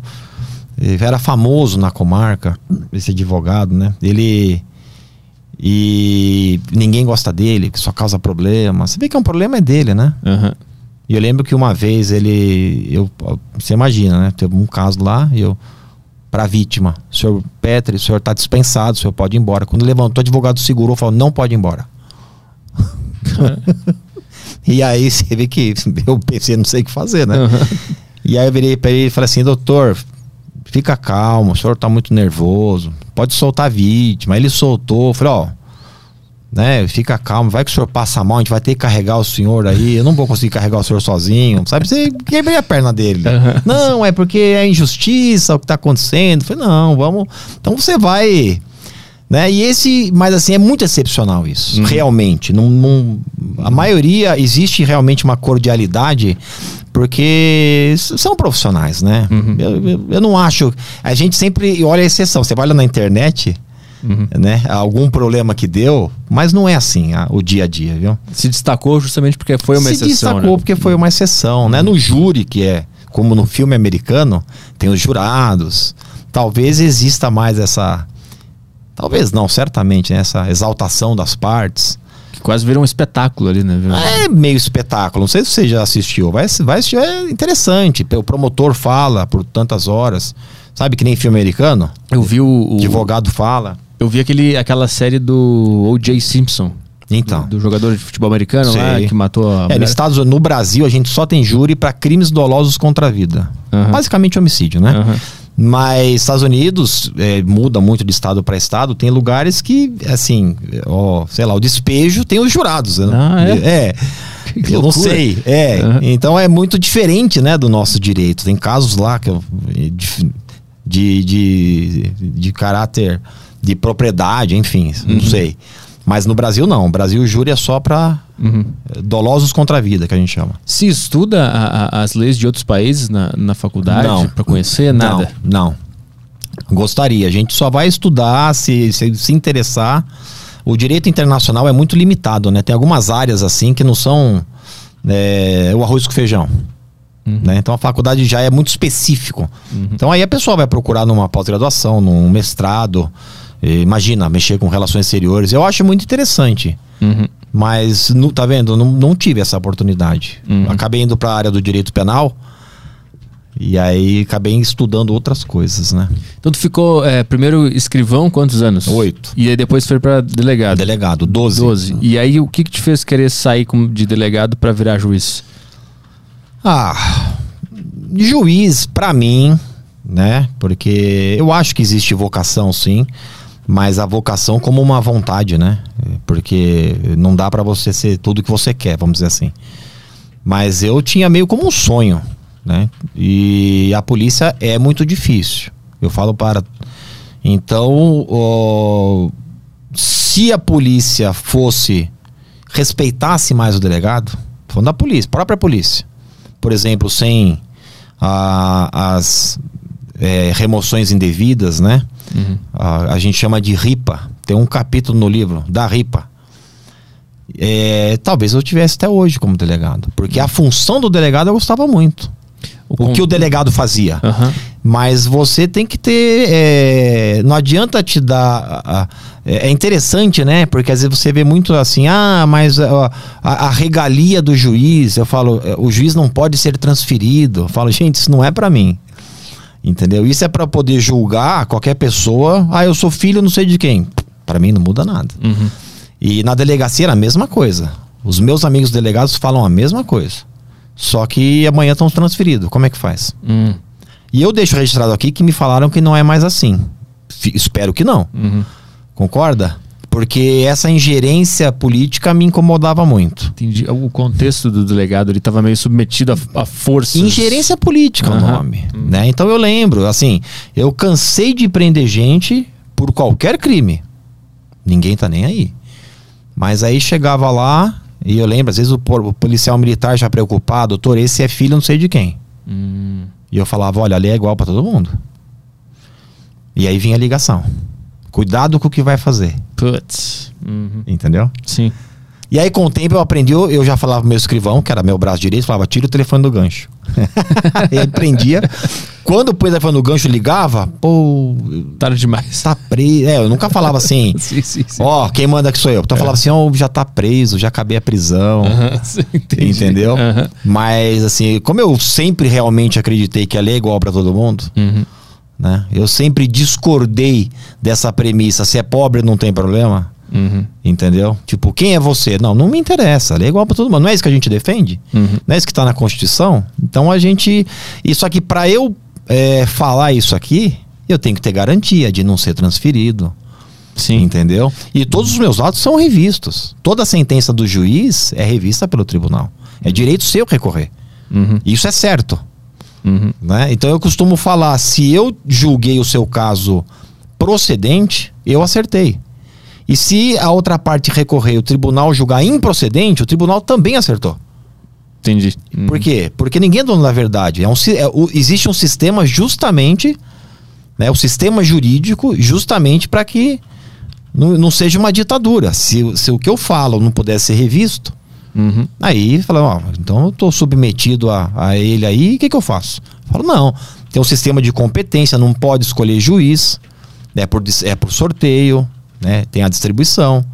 E, então, tem, assim, o sistema ele, ele é muito bem feito justamente para isso. Uhum.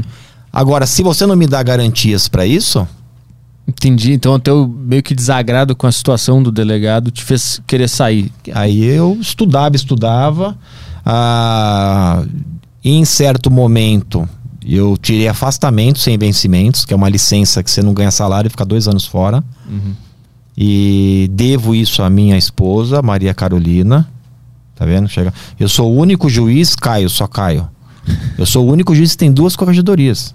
Tem a corregedoria do tribunal e eu tenho uma corregedoria em casa. Todos temos. É Todos verdade, né? Todos temos. E, mas a minha juíza pode me prender. Aham. Tenho medo dela. Você entendeu? É uma brincadeira.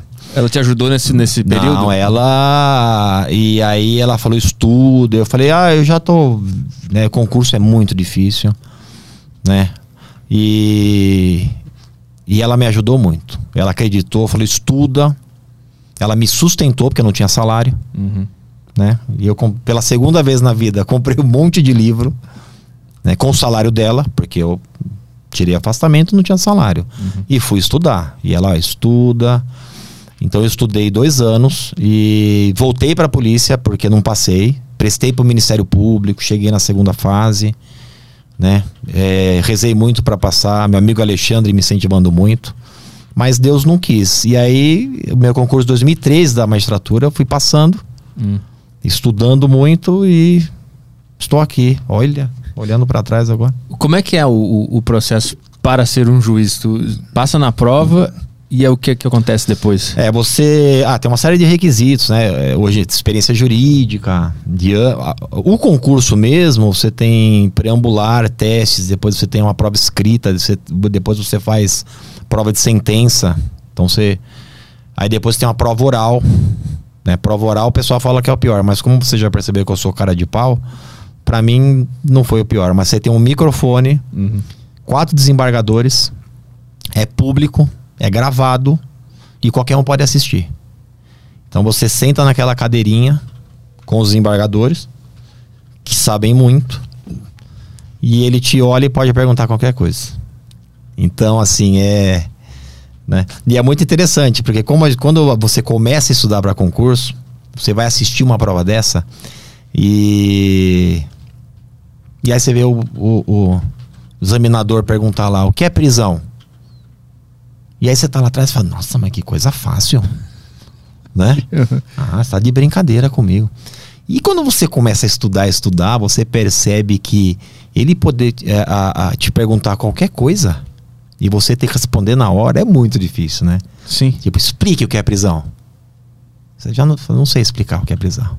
Então você tem o conceito, né? Sim. Prisão é o cerceamento da liberdade de locomoção. Não é de pensamento, não é de. Então você vai responder. Prisão é, é, é é o cerceamento da liberdade, já está incompleto. É liberdade do quê? De expressão? Aham. E- então, você entendeu? Aí você vai aprendendo que o exame oral realmente você tem que ter um controle emocional e muito estudo, né? É difícil. Como é que foi o teu, o teu, o teu exame oral?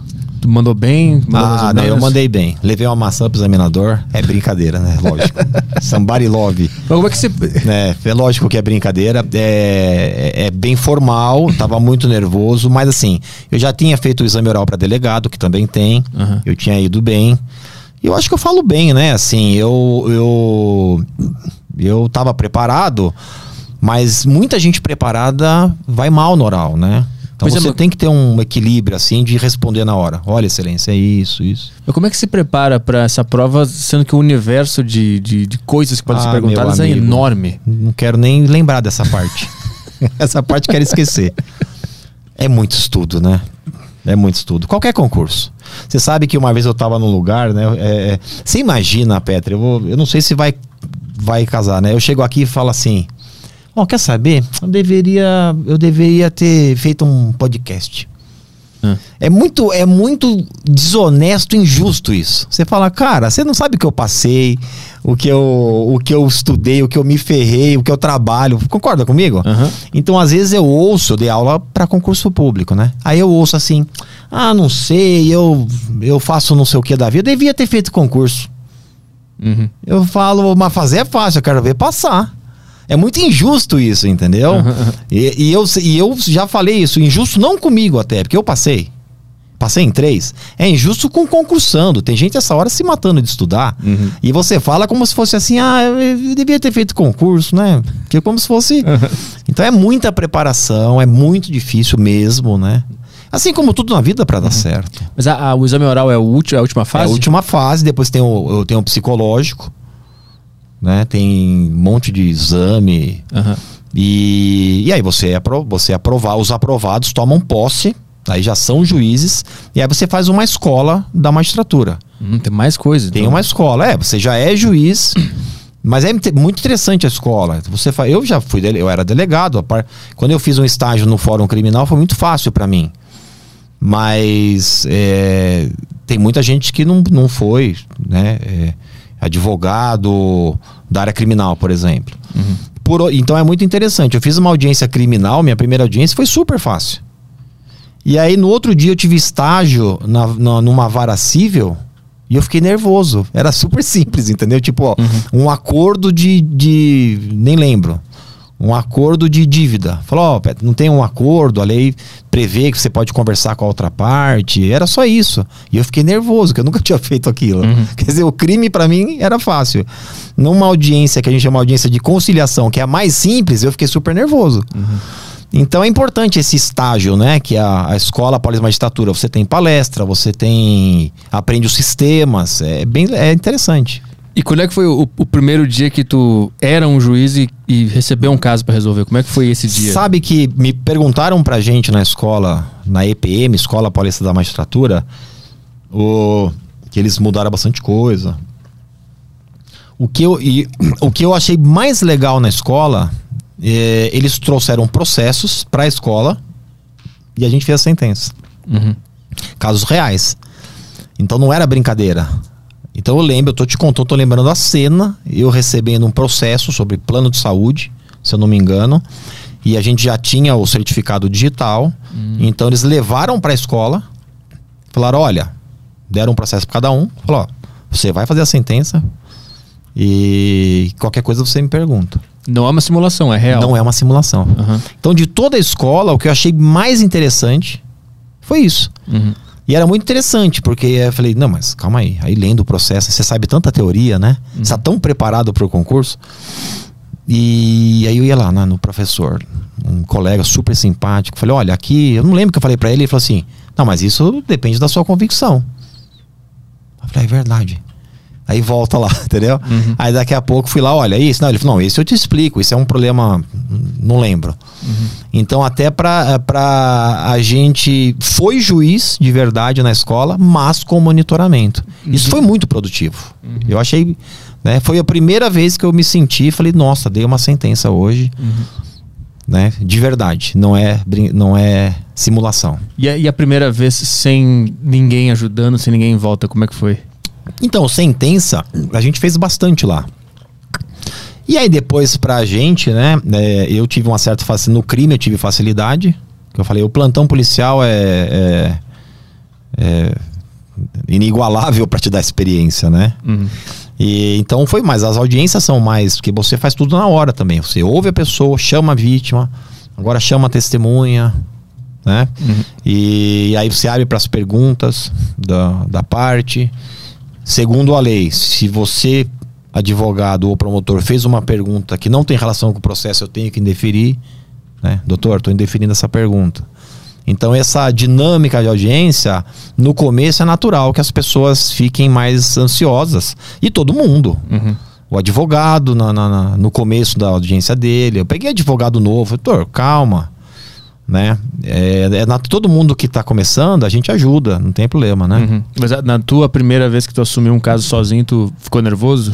Então eu não fiquei porque era criminal. Eu dei essa sorte, né? Ah, entendi. Já tava Entendeu? acostumado já É, com esse mundo. Que eu te falei uma coisa interessante. A, a- a minha primeira audiência civil, que é super simples, eu fiquei super nervoso. Sim. Que é uma audiência de conciliação, que não tem nenhuma decisão, não tem sentença, não tem nada. É, ó, as partes podem se conciliar. É isso a audiência. Eu fiquei super nervoso. Mas Sabe por quê? Eu acho que porque pensei, meu Deus, agora eu sou juiz aqui.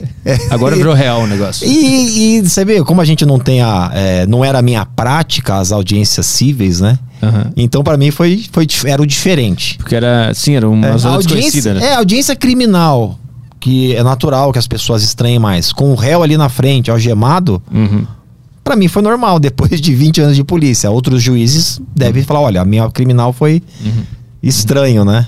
Tu nos passou que tu trabalha bastante com violência doméstica também, né? Violência doméstica. É, é- atualmente eu não estou trabalhando porque o fórum, o, o Fórum Central de São Paulo tem várias especializadas em violência doméstica, mas Santo André eu trabalhava bastante. Ficou quanto tempo envolvido nesses assuntos? Ah, eu, eu.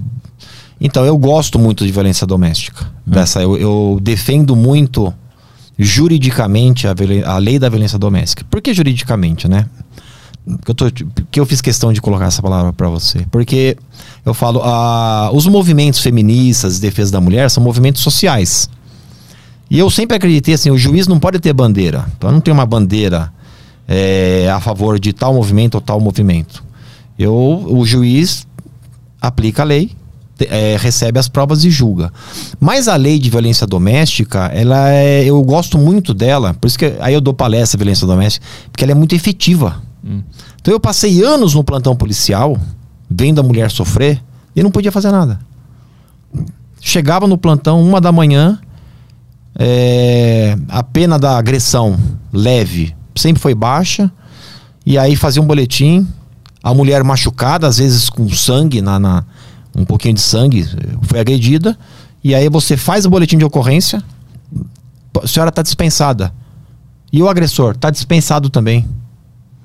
Imagina. Uhum. Mais de uma vez eu ouvi da mulher, mas eu vou pra onde agora? E eu, não sei. Uhum. E aqui tem preso, teve fuga. Se a senhora quiser ficar aqui até de manhã, mas tem 200 presos aqui atrás. Olha que situação, Sim. né? É, então é- sempre foi muito frustrante. O direito, Petri, é efetividade. Essa é a palavra, de qualquer área. Né? E você já percebeu isso aí. Você fala, ah, mas o Estado não vai me pagar? Você já pensa, "É, já dá desânimo. Uhum. Então, direito chama. é, o direito funciona quando ele é efetivo, seja em qualquer área. Então, a violência doméstica era uma área é, que a gente fazia papel de palhaço. A vítima era vítima de novo, era agredida de novo, e você simplesmente não tinha o que fazer. Eu era delegado quando a lei entrou em vigor. E foi uma. é, e por que, que eu gosto muito dessa lei? Você quer ver uma coisa? O que, que acontece com o pai que não paga a pensão do filho? É preso. é preso. Então é engraçado que assim, esse é um instituto, a prisão na pensão alimentícia, que funciona. Ela está na, no- na consciência coletiva. Então tinha um posto de gasolina que eu tinha muito. Os frentistas foram meus amigos por 40 anos, que eu estudei na- frente do meu colégio, e, eu, e eles acompanharam a minha história, desde 5 anos de idade. Né? Eu virei escrivão, eu ia nesse posto, eu virei delegado, virei juiz, fechou o posto. Depois de não sei quantos anos. E eu falo que eram meus amigos os frentistas, né? E eles, ô doutor André, mas que absurdo. Então, assim, né? Não pode, não pode deixar de pagar a pensão, vai. Não pode, Zé. O Zé era um cara que faleceu no Covid, o filho dele mandou uma mensagem. Eu fiquei super chateado, né? É, já, já tava idoso, imagina, foi a vida inteira naquele posto. Zé, não pode, não pode, tem que pagar a pensão. Então você percebe a sabedoria social da efetividade. Não tem classe social essa sabedoria. E a Lei Maria da Penha, ela trouxe a mesma coisa. Eu fui lá no posto e eles brincando, eram todos trabalhadores. Duvido que algum lá agredisse a mulher. Mas eles vinham brincar comigo, né? Ah, já até imagino qual a piada. Ah, né? doutor André, esse país não vai pra frente, não pode bater em mulher mais? Não pode. Você Ah, mas não pode mesmo? Não, você vai preso. Mas e se ela me agredir? Ela não vai presa. Ah, mas isso não é justo. Falei, não fui eu que fiz a lei. Ah. Não fui eu que fiz a lei. Então é interessante que eu falo, eu gosto dessa lei porque ela resolve o problema, ela dá efetividade. Fala, amigo, a regra hoje é essa. Ah, mas ela que me provoca. Então você pega a sua mala, sai de casa e não entra em contato com ela. Porque senão quem vai preso é você. Então você resolve, não sei se é uma expressão que se enquadra bem aqui, por bem ou por mal. Uhum. A mulher vai estar protegida. Então eu consigo ajudar essa mulher hoje. Hoje já tem a, a lei de 2006, né? Uhum. É antiga, 11.340, é antiga. Mas então assim, é, assim como eu sofria no plantão, eu passei a usar essa lei. Então no começo da lei, por olha que coisa interessante. A lei trouxe um artigo, famoso artigo 41, não aplica na Lei Maria da Penha a, o pequenas causas, que era o juizado, entendeu? O juizado especial. Paga a cesta básica lá, não dá em nada, vamos dizer assim. Esse era o sentimento coletivo. Então a lei veio e falou o seguinte: aqui não aplica mais. Então, pra você ter uma ideia, o crime de injúria, é, a gente faz um documentinho, termo circunstanciado, faz um documentinho e manda pro juiz. É, não, você não vai preso. Então, se alguém hoje te ofender e tá um policial, você olha, me ofendeu, me chamou disso, não, vamos pra delegacia. Ah, agora sim. Chegar lá, o delegado fala, não, muito bem, isso aí é injúria. Faz lá a ocorrência agora você pode ir embora. É assim, é, o- é um crime menor, dizem, né? E era assim com a Maria da Penha, não é mais. Então, qualquer crime na Lei Maria da é, quando você aplica a Lei Maria da Penha, a pessoa pode ser presa. Uhum. Então, eu prendi marido que quebrou o cadeado do portão. Caralho. É. Começo da lei, os delegados. Você vê como plantão a gente aprende, né? Aquela discussão, porque acabou de sair a lei, artigo 41. Falei, e agora? Falei, agora não tem 9.099 mais. E aí chega uma ocorrência nos primeiros dias da lei para mim. O marido é, já tinha um boletim contra ele. E ele foi até a casa da mulher, ela pôs um cadeado no portão. E ele quebrou o cadeado do portão para invadir a casa. A polícia chegou e prendeu esse esse ex-marido. E eu falei, ó, você tá preso em flagrante por dano. Causa estranheza, que é um menor potencial ofensivo. Agora, hoje em dia, já não mais, mas naquela época, mas dano, nem cheguei perto da mulher, não interessa, é violência doméstica. Não é só agressão. Uhum. Entendeu? E isso traz efetividade. Quer ver uma história interessante que eu não me conformo? Eu tô no fórum, o- numa audiência de, de violência doméstica, a vítima chorando na minha frente, difícil. Olha, foi agredida muitas vezes. Existe uma coisa que chama medida protetiva. Já estava decretada. O juiz fala: você não chega perto dessa mulher 100 metros. Tá. E já tinha essa medida decretada. E ó, fica calma, senhora, tal. Eu não aguento mais. Ele não. Eu falei, não, mas tem medida protetiva. Não, mas ele não para de me ameaçar. Ele tá aí no fórum me ameaçando. Aí eu, que fórum? Esse tá aí fora. Imagina a situação. Não, mas aí fora, ó, tipo, não é possível. Ele tá no corredor. Eu falei, nesse corredor aqui? É. Eu falei, então tá bom, pode esperar um pouquinho aí. A senhora guarda aqui. Aí eu chamei o policial militar. Vem comigo. Eu vi, vi o, o, o rapaz lá de longe. Qual é o seu nome? Fulano. Está preso. Prisão preventiva. Não, o juiz que me chamou aqui. Não, não te chamei aqui, não. Ele foi dentro do fórum pressionar a mulher na data do oitiva dela. Cara, Agora, deixei ele preso uma semana. Eu acho que ele não vai mais fazer isso. ah, sim. Você entendeu o que eu tô falando de efetividade? Sim, eu não tinha noção de que, de que, que funcionava a lei. Ele Então, achava que era uma brincadeira ainda, Não. na cabeça dele, né? Por isso que ele foi lá. É, é. Uhum. E funciona e funciona muito. Estou falando que é, sem. Você imagina se fosse antigamente? Ia falar o quê? Falar pro policial, ó, expulsa ele daqui. Uhum. É uma afronta isso, né? Uhum. Não tem. Entendeu? Então eu costumo. Teve outro caso interessante também que eu ponho pra gravar. O cara foi preso em flagrante. E não era criminoso, como a gente, na acepção nossa do roubo, né? Trabalhava, carteira assinada, agrediu a mulher foi preso. Eu trago ele na audiência e falo o seguinte: quer ficar preso? Não, não quero. Falei, não, porque comigo o senhor só vai ficar preso se quiser. O senhor não quer? Não, não quero ficar preso, sou trabalhador. Tá bom. Falei, olha que coisa interessante então, né? Isso aqui tá sendo gravado. Falei pra ele, em vídeo. Eu tô te soltando hoje. Você não vai ficar preso. O senhor disse que não quer ficar preso. Não, não quero. Só tem um detalhe. O senhor não pode é, nem mandar WhatsApp pra sua mulher. Não, ela que me procura. Falei, ah, que bom então, né? Então não pode ir atrás dela, não pode chegar perto dela a 100 metros. O senhor entendeu? Não, entendi.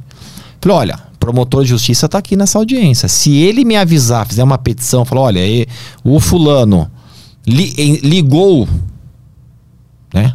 Ligou no telefone, falou, ó, bom dia, eu vou te prender, porque não é para falar com a sua mulher. Só que isso está sendo gravado, então o senhor só vai ser preso se quiser. Não, claro, tal. Isso era seis, cinco horas da tarde, alvará de soltura, foi embora. Quando chega às sete horas, o promotor entra na sala. Falou: olha, já peticionei, tem até vídeo. Ele saiu do fórum, foi na casa dela e começou a chutar o portão. Grita, a, gente, a gente percebia que ele gritava. Aham. Devia estar xingando, não sei xingando, chamando ela. Né, você via pela boca, mas a imagem da câmera de segurança, o que ele deu de bicuda no portão, ou seja, foi preso. Foi preso. Por que quis? Aham, sim. Concorda comigo? Então eu falo isso com o tempo, essa efetividade com o tempo, as pessoas aprendem. Uhum. Falar, realmente você tem que respeitar, tem que cumprir. Uhum. E por isso que eu gosto muito dessa lei, entendeu? Vamos ver se tem perguntas aí no nosso Telegram. Vamos lá, tem bastante coisa aqui. É, deixa eu só abrir o Telegram aqui. A galera mandou bastante, bastante coisa. Tem uma é, relacionada a humor aqui, comédia. Vamos lá. Ah, qual que era? Sou muito fã hein, do- dos comediantes. É, mas no Brasil não pode fazer. Eu Triste, co- né? Conversei com um pessoal que já se envolveu com essas coisas e realmente não tem esperança. O Brasil é. É. Tá difícil. Porque a gente vê os caras lá de fora fazendo as paradas e a gente pensa que dá pra fazer aqui também não dá. Conclui que não dá. Não tem o que fazer, não vai mudar, ninguém vai mudar a lei, não vai acontecer nada. A gente não tem a primeira emenda que eles têm lá e tal. e a Então, primeira da ah, liberdade de expressão, né? É, o problema não é a lei, viu? É a interpretação da lei, né? Pois é. Você tem liberdade de expressão, nossa tá, acho que inciso nono, eu não lembro, da Constituição, do artigo 5 A gente tem liberdade de expressão. Uhum. Né? E isso é um direito fundamental. A segunda coisa que, que se fala, às vezes eu já te interrompi, né, Caio? Não, eu falo não. sem parar, percebeu, né? É, é nesse sentido a pergunta dele. O cara tinha mandado uma pergunta, eu não tô achando. Aqui. Ah, o Danilo mandou. Eu iria perguntar se alguém pode realmente ser preso por piada no Brasil, mas vou esperar o programa rolar um pouco, porque acho que esse assunto vai vir à tona. Aí. O- Vamos começar pelo básico. Eu me sinto até é, repetitivo, porque todo mundo fala isso, mas tudo bem. Nenhum direito é absoluto. Né? Eu admiro muito Cris Paiva, Danilo Gentili e todo mundo. Admiro muito esse pessoal. Eu sigo muito. O, né, eu, eu lembrei disso que o Danilo fala: ah, qual é o limite do humor? Danilo Gentili fala. E eu brincava, um dia eu ainda vou falar pra ele qual é o limite do humor. O, nenhum direito absoluto, e a gente sempre dá o exemplo, por isso que é meio batido, da vida. Não tem nenhum direito seu maior que a vida. Você perder a vida, amigo, eu não sei onde você vai estar, mas acabou, né? É, e até a vida, o direito relativiza em determinadas circunstâncias. Legítima defesa. Se você resolver é, agredir alguém com uma, ou ameaçar, puxar uma arma para matar alguém, vamos simplificar. Uhum. Essa pessoa vai te matar e não vai acontecer nada. Você vê que o seu direito à vida foi relativizado. Então essa premissa é importante para a gente pensar. É certo que seja assim. Nenhum direito é absoluto. Tudo bem. E aí você fala assim, mas será que a liberdade de expressão não deveria ser absoluta? Você percebe que não. Por que não? Você imagina uma pessoa que é, todo dia, em frente à sua casa, ela põe uma placa com ofensas à sua pessoa. Todo dia, todo dia. Ela, maluco. E aí você entra na justiça e fala o seguinte: olha, pode por gentileza pedir para ele parar de me xingar? Tem um Sim. fã aqui, né? E ele, ele. E o juiz vai falar: não, não, não pode. É, não pode xingar o Petri. Você vai ter que tirar. Mas posso perguntar uma coisa Pode, nesse pode. meio? E se ele me xingar na casa dele, no programa dele, no que ele tá fazendo lá? Então, agora, então, olha que coisa interessante. O artigo 121 está escrito assim: não matar. Não está escrito assim. Ele está escrito matar alguém. Aham. Então a lei penal não fala assim, olha, é, artigo 157, não pode roubar. Lá está escrito o seguinte: se você subtrair tal, tal, tal, a pena é tanto. Uhum. Então você tem a liberdade para matar e vai ser responsabilizado por isso. Pelo 121. Tá escrito lá matar alguém. A liberdade de expressão permite que você fale o que quiser. Mas você pode ser responsabilizado por isso. Então vamos lá. É, primeira coisa que eu te falo, você tem as pessoas públicas que tem que, eu não sei a palavra, né? é, é, Como esse assunto é complicado, eu estou tentando tomar cuidado com as palavras para não ser mal interpretado. As pessoas públicas têm que tolerar mais críticas. Isso é natural. Tudo bem. Eu, como juiz, já tenho que tolerar mais crítica do que o meu amigo que é frentista do posto. Porque ele fala, André, eu quero ficar aqui, eu trabalho, vou pra minha casa e tem gente me xing... que chegou na internet e me xingou. Eu falo, você não tem que aguentar isso. Por que aquela pessoa fez isso? Você pode pedir indenização para ela. Ou, dependendo da ofensa, ele praticou crime de injúria. Então perceba, primeiro plano que eu tô querendo é, é, é que quanto mais público você é, mais tolerância você tem que ter. Tudo bem. Segundo ponto, a Ninguém te impediu, a liberdade de expressão está garantida. Você falou o que quiser. Mas, dependendo da circunstância, você pode ser responsabilizado por isso. Como no homicídio, como no aluguel que você não pagou. Uhum. Porque a sociedade, ela não pode ter. Ela não pode ir para barbárie, isso que eu quero dizer. Imagine, Petri, vamos ser sinceros, imagine se não existisse nenhum impedimento. Depois eu vou falar da liberdade, tá? Tô falando, começando. Se não tivesse nenhum impedimento para nada. O advogado ia entrar na audiência, ia começar a me xingar, eu ia começar a xingar o advogado, o promotor ia falar, tá faltando eu, ia xingar os dois, os dois iam xingar o promotor. sim, sim. É, Você entendeu? Então, assim, a gente tem que ter é, civilidade. Tá aí tudo bem. Agora, eu aqui, que acabei de defender, primeiro, a liberdade de expressão, e segundo, que nada é absoluto e determinando, determi, de- dependendo da hipótese, tem que ser responsabilizado. Né? Eu, após defender isso, eu vou dizer aqui que realmente a gente está em tempos sombrios né? É, você tem, a gente, eu, eu acho um absurdo. A gente tá no momento que a pessoa põe na internet assim, uma piadinha e põe entre parênteses, contém ironia. Sim, tem que explicar que é ironia. Que é ironia. Então eu penso, nossa, como que a gente chegou nesse ponto de as pessoas não entendem mais o que é uma ironia? Uhum, exato. Né? Então eu acho até que vai ter que passar isso uma hora, não é possível. Embora eu acho que vai demorar ainda, né? Eu não acho que a gente tem que voltar, a gente não tem que voltar na época antiga. Eu sou da época dos trapalhões, meu amigo. Uhum. E quem viu os trapalhões, né? Então eu não, eu não tô defendendo aqui, não, volta. Eu- a gente tem realmente que respeitar. A gente está num mundo de respeito. E essa palavra é maravilhosa. Tudo bem. Agora, por outro lado, eu sou a favor dos comediantes. Eu acho que um grande herói da resistência é o Léo Lins, né? Sim. Uhum. É, e eu concordo com o que ele fala quando ele fala: olha, eu tô fazendo um show, não precisa ir. Ou um programa, não precisa assistir. Então eu quero que você perceba, pelo menos na minha visão, que assim, depende do lugar, Uhum. entendeu? É, imagina se houvesse de, de, de sunga aqui. Vamos ser sinceros? Sim, sim. Uhum. O juiz pode usar sunga. Mas ia ou não ia causar estranheza? Então a gente tem na sociedade esses padrões que não é errado a gente seguir. Primeiro ponto é esse.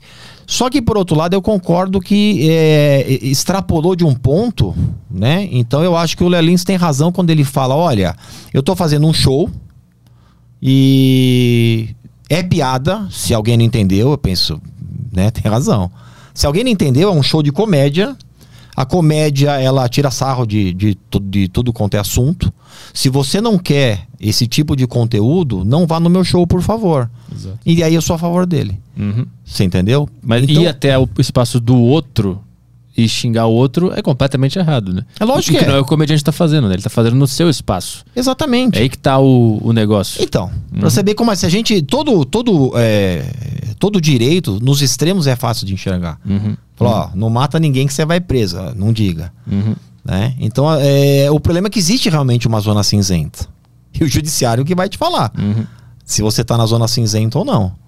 Né? Tipo, aqui você não podia. Não poderia ter falado.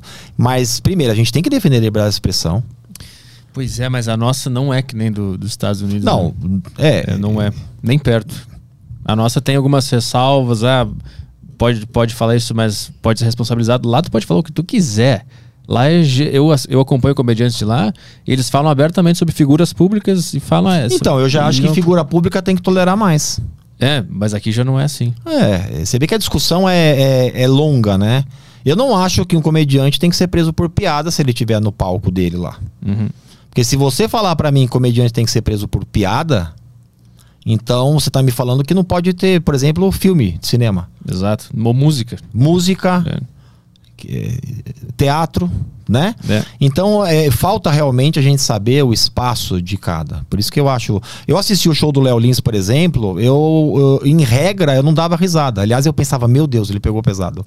Você Só entendeu? viu os crimes que ia, ia acontecendo assim. Aqui, putz, fudeu, foi eu preso pensava, agora. meu Deus do céu, juro, me dava, eu assisti sozinho o show dele do YouTube e pensei, meu Deus, olha o que ele falou.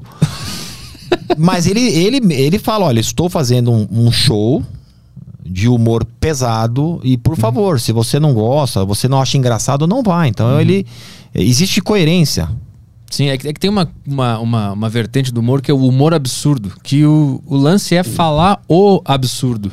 Pra- Olha, e é. a pessoa ri como reconhecimento de aquilo, que aquilo foi absurdo. eu não né? entendo, eu, é, certamente, né? é, você que vai me ensinar do, do- da, da teoria do humor. Uhum. Mas eu sempre tive a impressão que a piada pra ter graça tem que ter alguma tragédia, alguma. Sim, é uma, verfe- uma vertente, né? Que brinca com a tragédia, com o drama, com Não o é verdade? errado. Sim. Então, Uhum. assim, e é, se a gente perder isso, onde a gente vai parar, né? O Brasil já perdeu isso. Então, isso é Isso um é- problema. Eu acho que tem que divulgar, tem que. Que eu falo, o Léo Lins é o, A resistência, né? é o da resistência, porque, pelo amor de Deus, né? Uhum. Mas você tem, você tem que, tem que continuar brigando pela liberdade de expressão sem. Eu não gosto dos extremos, entendeu? Uhum. Então você tem que brigar pela liberdade de expressão, sempre reconhecendo que não existe direito absoluto. Tudo bem.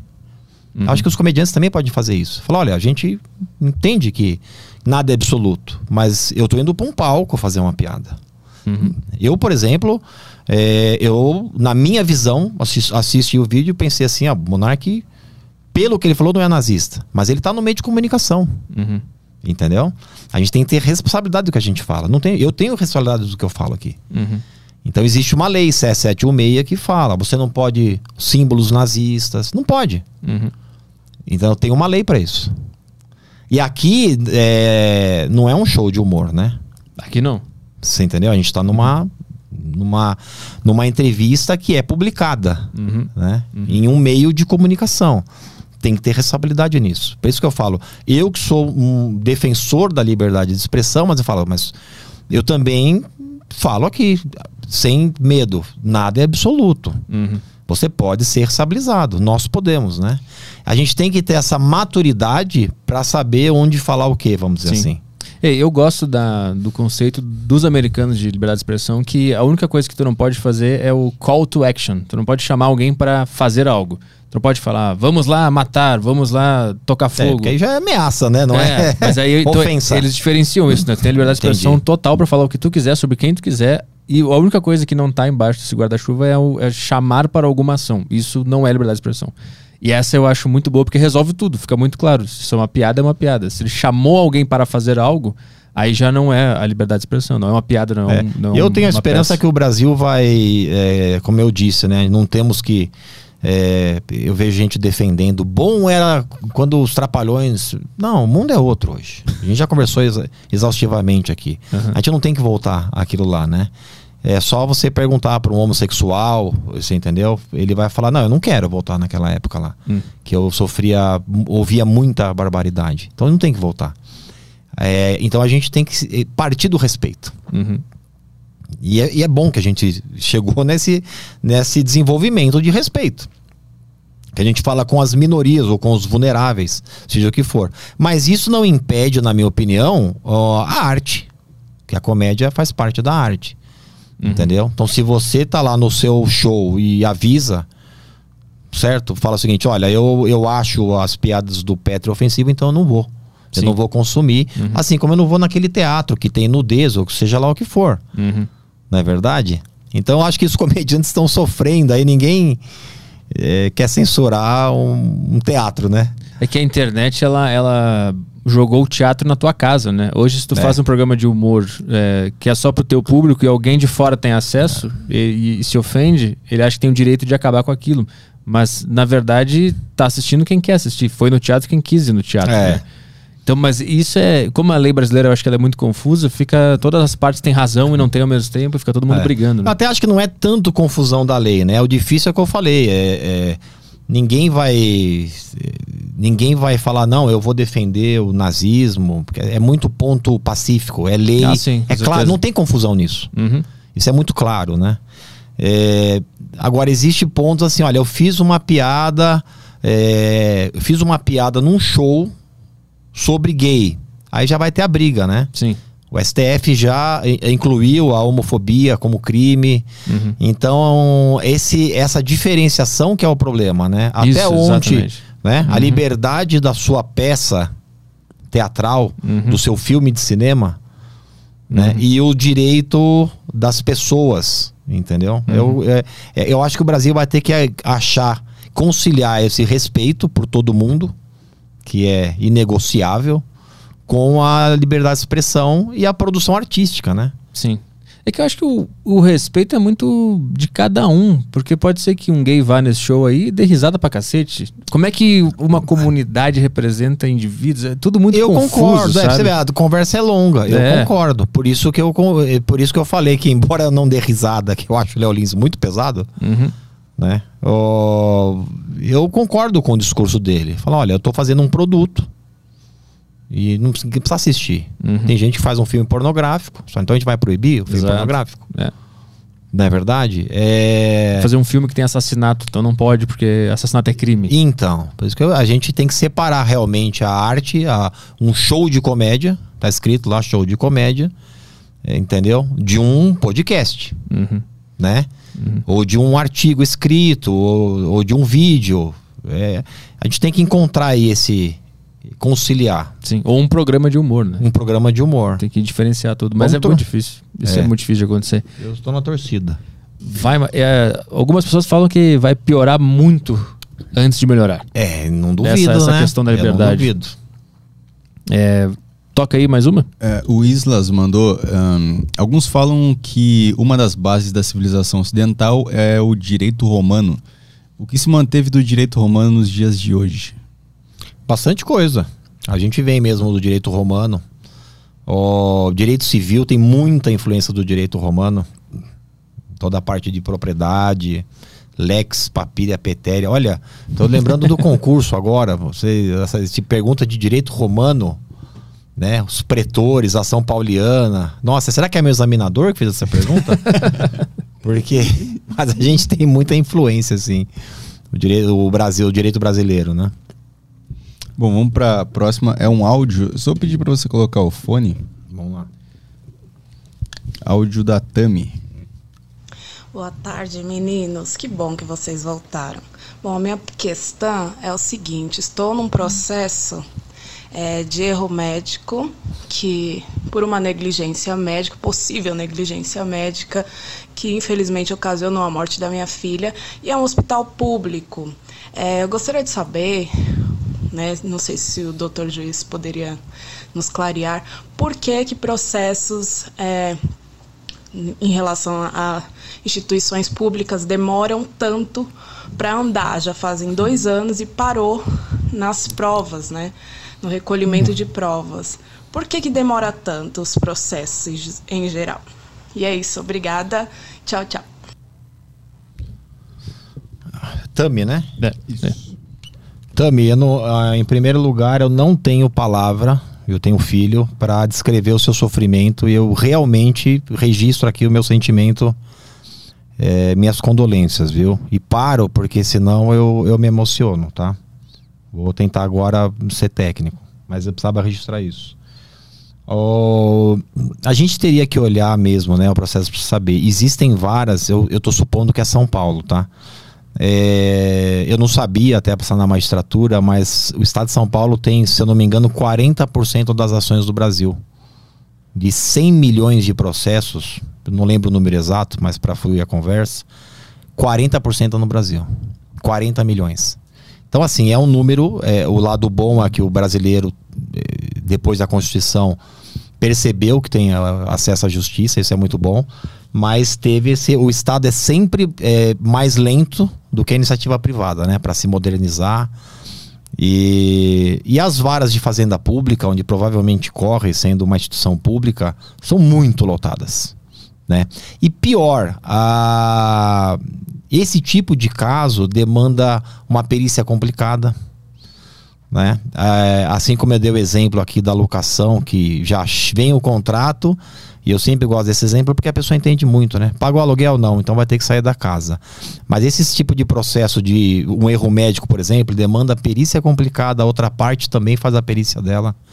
E juntando isso com a o tipo de vara que pode ser uma vara com muito processo, pode realmente demorar.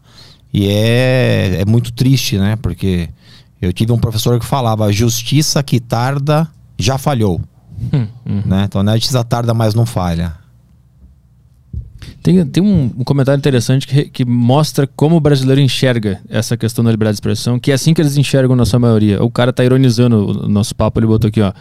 É foda, não posso nem bater mais na minha esposa que o advogado não entende a piada. O tira já que, que me colocar na cadeia só porque demonstrei a liberdade de expressão dos meus punhos. Olha como é que o brasileiro entende liberdade de expressão. Ele acha que é fazer algo com alguém na, no físico. Eu espero que ele tenha, sei lá, tentado fazer uma piada, Eu também né? espero e a gente não tenha entendido. né? É, que a gente não tem entendido. Mas é, é- Mas assim, eu Que eu- vejo. Os frentistas brincavam muito comigo e eu, eu É. dou esse exemplo quando eu falo em palestra porque eu falo da sabedoria popular, né? Sim. Ah, mas não pode mais? Eu falo, mas isso é bom porque ele entendeu. Eu falo, não pode mais. Uhum. Ele tava brincando É, contigo. é, ele tava Não, brincando. Não posso bater na minha mulher, pô. É, que Mas uma- absurdo. uma- Eu falei, é, não pode mais. Mas, Mas esse tipo de piada que tem essa, esse detalhe por trás, essa ironia É, por é. trás, o brasileiro não pega. E aí o cara acha que liberdade de expressão é ir bater em alguém. Eu, eu recebi uma Ah, mensagem. não é possível que ele ache isso. Não, eu recebi uma mensagem esses dias, o cara falou: o meu sonho é encontrar o Petri na rua, dar um soco na cara dele, e quando ele ficar brabo, eu vou dizer que eu tô usando liberdade liberdade de expressão, que é uma piada. Aí o cara, "Ah, mas é isso que vocês estão entendendo? Que loucura. É, pra você ver como eu falo, toda conversa que a gente tem, eu sempre caio em educação. Assim, precisa ter educação para O Brasil precisa investir em educação, É. né? No fundo é isso, é. porque Tem que ler mais sobre figu- figura de linguagem, ironia, interpretação sarcasmo. de texto é fundamental, né? É, esse é o nível. Então, é por isso que eu digo que não- eu não vejo esperança, porque 90% das pessoas do Brasil entendem isso que esse cara escreveu. Então a gente tá Não, não é possível, não é verdade isso. Tô te falando. Abre o Twitter, vê como é que eles interpretam piada. Eles falam, ah, então eu vou te dar um soco na cara e vou dizer que liberdade de expressão. Não. Não, fala que eu sou um merda. Vai no teu programa e fala que eu sou um bosta. Fala, pode falar isso, é liberdade de expressão. Me bater não é, me agredir não é. Convocar pessoas pra agredir alguém não é. Agora, falar que eu sou um lixo, fala à vontade. Isso é tua liberdade de expressão, não tem problema nenhum. Eu sei que pela lei eu poderia punir o cara, É, mas eu né, não né. faria isso porque eu não acredito, não é o meu valor. Eu acho que se quiser me xingar, É pode interessante, xingar. né? A- a- a minha, eu não sei quantos anos eu tinha quando minha mãe falou, né? Seu direito termina onde começa o do outro. É, isso é de uma sabedoria, não? É, porque no fundo é isso. Isso fala liberdade de expressão. Se você ofender alguém, uma pessoa. é, ela tem, não pode ser obrigada a aturar isso. É diferente de você fazer uma piada com. com por isso que as pessoas públicas têm que aguentar mais. Uhum. É por isso que se a pessoa critica o juiz, eu falo, eu ignora, você entendeu? Tem, deixa, ele, deixa ele criticar. É, tem que ter liberdade de expressão, pelo amor de Deus. Toca mais uma aí. Tem uma do Pedro. É, Doutor André, o senhor acha que os linchamentos que a população pratica em suspeitos de assalto e estupro é um efeito da insatisfação da população com o sistema? Acho sim. E que situação, né? A gente chegar num. Assim, quando você chega em uma sociedade, um linchamento, é o descrédito nas instituições. E a gente teve no Brasil, não lembro onde, há pouco tempo, um linchamento é, que, assim, rapidamente descobriram que não, não era a pessoa. Não sei se era um estupro, um tipo de criança ou algo assim. Não sei se foi na Bahia. Mas, assim, a pessoa foi linchada e no mesmo dia, ah, não, a gente se enganou. Não era ela. Uhum. Então, é, é, assim, num- a hora que a sociedade chega num ponto desse é porque ela tá doente, né? Por isso que tem que divulgar. Por isso que eu fiquei honrado de vir aqui e divulgar um monte de coisa boa também, que não dá notícia, Uhum. né? Então, assim, eu fiquei, fiquei muito triste com o processo dessa moça. Agora, tá vendo? O processo criminal em Santo André demora três meses. Eu, eu, eu mesmo me surpreendia. Falava, não sabia que estava tão rápido assim. Da data da prisão até a sentença. Três meses, entendeu? Então o Estado ele sempre é mais demorado para se modernizar.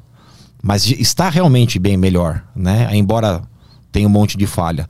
E a hora que a gente abandona o direito, por isso que tá vendo, direito é muito legal, né? É a barbárie. É você fazer justiça com as próprias mãos. Se a gente toma. Se, te- se eu tenho um sistema de leis, se eu tenho um promotor, se eu tenho um juiz, se eu tenho um, ó, um advogado, tudo lá para saber o que é certo fazer no final. E depois que eu dou a minha sentença, as duas partes podem recorrer. Né? E mesmo assim pode ter falha. Imagina se não for assim, né? Uhum. Tem mais uma aí? O Felipe mandou aqui, excelentíssimo juiz de direito, doutor André é, Nórcia, né? Nórcia. Ah, eu ia ser um dos caras que fala Norcia. Ah, tudo bem. Gostaria de saber se, ah, se esse povo que acusa qualquer um que tenha uma ideologia oposta a deles de serem nazistas, fascistas, racistas, homofóbicos, etc., ah, podem, ou de- podem e devem ser processados por falsa acusação de crime, além de calúnia e difamação. Todo mundo pode ser processado, né? Eu falei, ah, tá vendo? As ofensas, é, você pode ofender quem você quiser. Você pode matar. O artigo 101 está escrito matar alguém, mas será responsabilizado. Esse é o, o- essa é a premissa do direito, né? A premissa não está escrito lá não poderá matar. Então é triste que a gente está realmente num momento que qualquer coisa que você fale, fascista. Fascista é uma palavra Uhum. eu vejo, às vezes, as pessoas não sabem nem o que é fascista, né? Não, acho que nem nunca ouviram falar em Mussolini, né? Mas se eu falo aqui qualquer tipo de. Ah, não sei, não gostei, não sei. Fascista. Uhum. Então, é, é- é re- eu acho que isso muito pela. A internet ganha proporção muito. É uma proporção que a gente não conhecia antigamente, né? E as pessoas atrás do teclado, elas esquecem que. Se eu tô falando com o Petra aqui, eu mandar uma mensagem pra ele é a mesma coisa. Não, Uhum. Porque ele não tá me vendo, eu não tenho responsabilidade, né? As pessoas têm que, têm que saber que também tem responsabilidade, né? Tem uma do Aloísio. Ah, boa tarde, pessoal. André, o que o senhor acha? eh, o que acha de cada estado no Brasil ter seu próprio código penal? Ah, o, f- a- o federalismo, né, que é essa divisão em estados, que veio lá da- das 13 colônias americanas, etc., é, encaminharia para isso. Então, é, a ideia, tentar ser simples aqui, senão ficar chato, né? Só quem é do direito que gosta desse assunto. a ideia é que cada estado membro da federação cuide de tudo. Só passa para o poder federal, para o governo federal, o que não tem jeito. Por exemplo, emissão de moeda, exército, Estados Unidos é assim. Por isso que você tem um estado lá com pena de morte, o outro não tem. Né? O Texas é famoso por ser mais. Porque cada estado é. Ele abriu mão da soberania e só porque não tem jeito, como moeda e exército, por exemplo. Só que o Brasil foi uma federação, um federalismo às avessas, né? Aqui foi de cima para baixo. Então a gente tem muito no poder federal e pouco nos os estados têm pouca autonomia. Isso é da nossa história, na verdade, é um problema da nossa história. Mas eu, eu não. uh, é, assim, na teoria do federalismo, o certo seria isso: cada estado ter a sua lei regional. Né? Agora, nunca, nunca acontecerá no Brasil é, por causa da nossa história, né? Vai mais uma aí? Tem uma do Milton, lembra do Milton? O último programa ele é o mandou? Milton que tem 70 anos. Que você tem, é, 70 anos. No final aqui temos a idade do Milton revelada. Ah, boa tarde. Juiz de garantias tem, é, garantias tem um uso incorreto de algumas situações no Brasil, ah, porque sempre ouço que acabam dando muito, muitos direitos para o acusado de crime e a vítima acaba sem muito. O que fazer? Ah, sem muito o que fazer. Ah, até os policiais acabam sendo vítimas disso. Abraço, Petri e Caio, eu tenho 32 anos. Então mudou, então. Não era 70? É que Milton Tá Ferrari mentindo. é um nome de velho, a gente tava brincando. Ah, é nome de cara verdade. que... Milton Ferrari não tem menos de 70 anos. Essa Ah, é. era a brincadeira Entendi. que a gente fez com ele. Ah, André não é nome de muito velho, pouco velho. Pouquinho. Então, esse, o juiz de garantias é um assunto da moda do direito, que seria um juiz só para cuidar ah, da parte pré-processual, vamos dizer assim, antes de começar o processo lá do promotor. Então, a polícia prendeu o, o, o fulano e quem vai dizer se ele fica preso durante o processo ou não? Aí seria o juiz de garantias, que hoje é um juiz normal. Então, o argumento seria assim: olha, é, se eu, juiz lá, decidir antes do processo, é, depois eu fico meio contaminado com essas decisões, o que poderia prejudicar minha imparcialidade. Eu tenho minhas dúvidas, entendeu? Não que eu seja contra juiz de garantias. Eu só acho que a gente já faz esse trabalho da em São Paulo, por exemplo, que é uma cidade grande, é, você tem o DIPO, Departamento de Inquéritos Policiais. Então tem alguns juízes que só cuidam dessa parte. Então na prática em São Paulo a gente tem os juízes de garantia já, né? E então a discussão é só essa. Isso não tem relação com a vítima, não, não- não- entendeu? Isso não muda a mais direitos ou menos direito para a vítima. O problema no Brasil é que a gente não pode ah, tem que preservar os direitos do acusado, basta você se imaginar acusado. Agora, realmente, é, a- o tratamento da vítima é deixado em segundo plano. Isso que não poderia. Agora, o tratamento da vítima não é jurídico, né? Então, essa vítima deveria, de- deveria ser muito mais amparada. Por exemplo, ah, por que eu gosto da Lei Maria da Penha? Lá tem até assim, ó, a mulher será ouvida preferencialmente por mulher. Então, olha que coisa. Já, a, a Lei Maria da Penha, por exemplo, já se preocupa com isso. Nos outros casos, não tem essa preocupação. Né? A lei não. roubo. Não tem essa preocupação da vítima ser amparada ou não. E a gente deveria mesmo é, dar mais importância para a vítima. Só que aí já entra um problema social, de um acompanhamento. Eu pego casos muito traumatizantes para a vítima, né?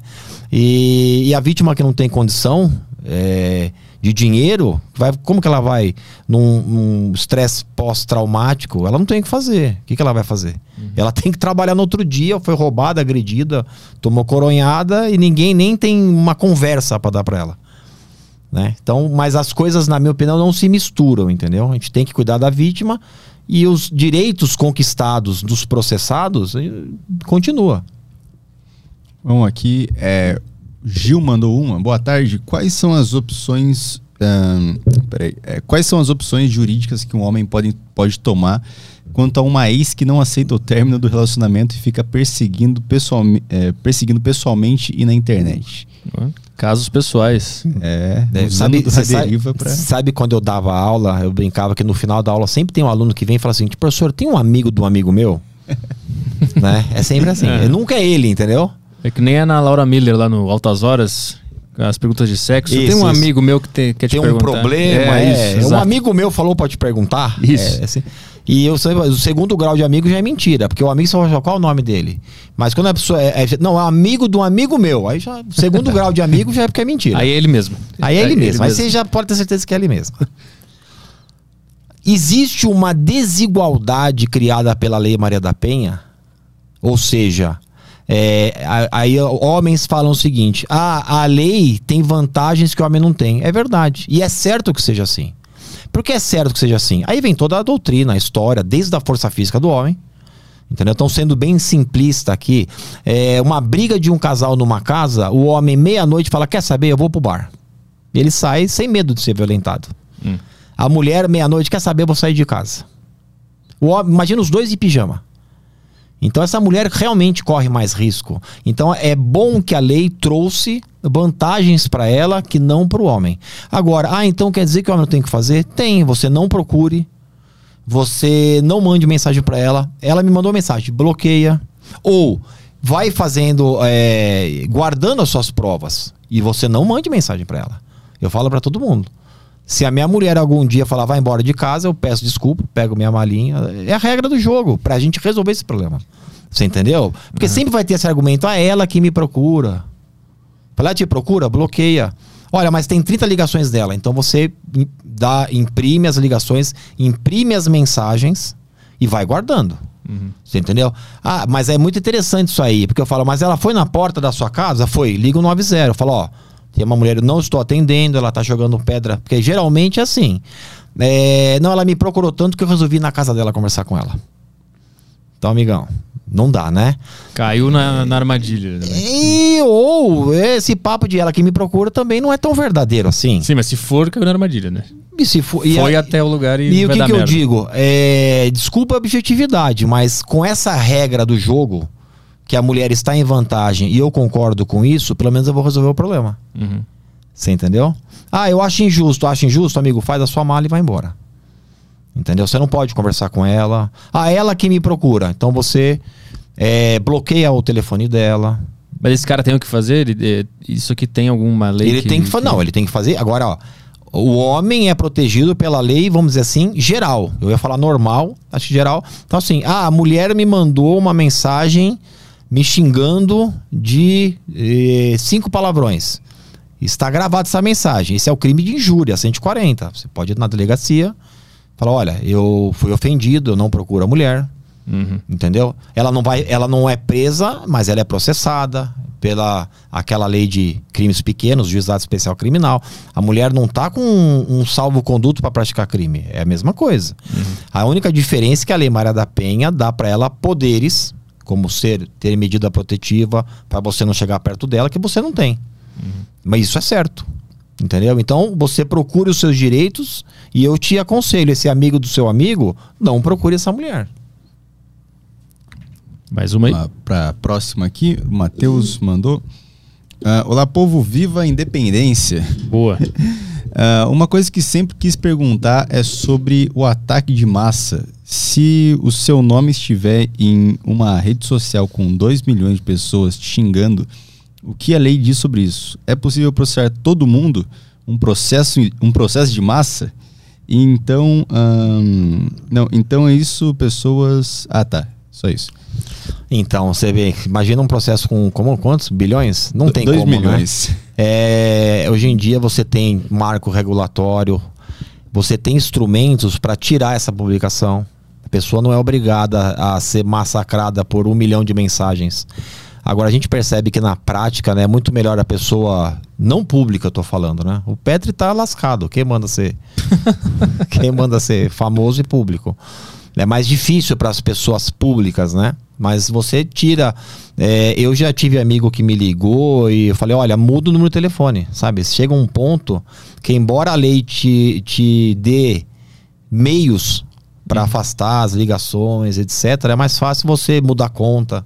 Uhum. Né? Se não for uma pessoa pública, porque ele não vai conseguir processar um bilhão de pessoas, que aliás, quantos desses são reais, né? É. Ou será que é a China inteira que está mandando mensagem para ele? Bom, tem mais uma aqui. Ah, não. Acho que já foi. essa aqui já foi respondida. Acabou de chegar uma do Léo. Foi? Foi respondida. Vamos divulgar o, bastante. o livro. A gente falou um pouquinho dele. Delegado, Delegado Rodrigo. Que você escreveu um livro de ficção sobre histórias policiais, histórias sobre policiais. o Delegado Rodrigo. Onde é que o pessoal compra esse livro?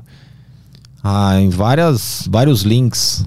Tá na Amazon? Tá na Amazon. Ah, então o pessoal procura na Amazon. Procura aí. na Amazon. Como é que foi para de... escrever isso aqui? É, tu já tinha uma veia escritora dentro Cara, eu sempre gostei de escrever, né? E aí eu tive a ideia, fui juntando histórias que me contavam, uhum. como história, história da velhinha. Uhum. E aproveitei para fazer uma crítica, assim como eu procuro elogiar não tem nenhum juiz no livro, fiz questão disso. Ou seja, é, uma, é um livro, uma fix, é um romance interno da polícia, porque eu falo de corrupção. Então eu falo de maus policiais, falo de bons policiais. Então foi uma tentativa de fazer justiça para os delegados bons. Eu falo da transferência emotivada, Uhum. por exemplo, né? Então ele é- essa acidez veio da, da vontade de, de sempre ajudar para uma polícia melhor, porque eu tenho incontáveis amigos na polícia, né? Contratei a Laura Bacelar, um abraço, Laura, fantástica, que me ajudou. Ela nem sabia que existia isso. Ela leu o meu livro, deu um monte de pitaco, falou aqui, Muda isso, muda é, aquilo. aqui esse personagem tá legal, esse não. Nem sabia que existia isso. Aham. Então foi uma ajuda muito legal, assim, sabe? E eu Demorou adorei. qu- Quanto tempo demorou pra escrever?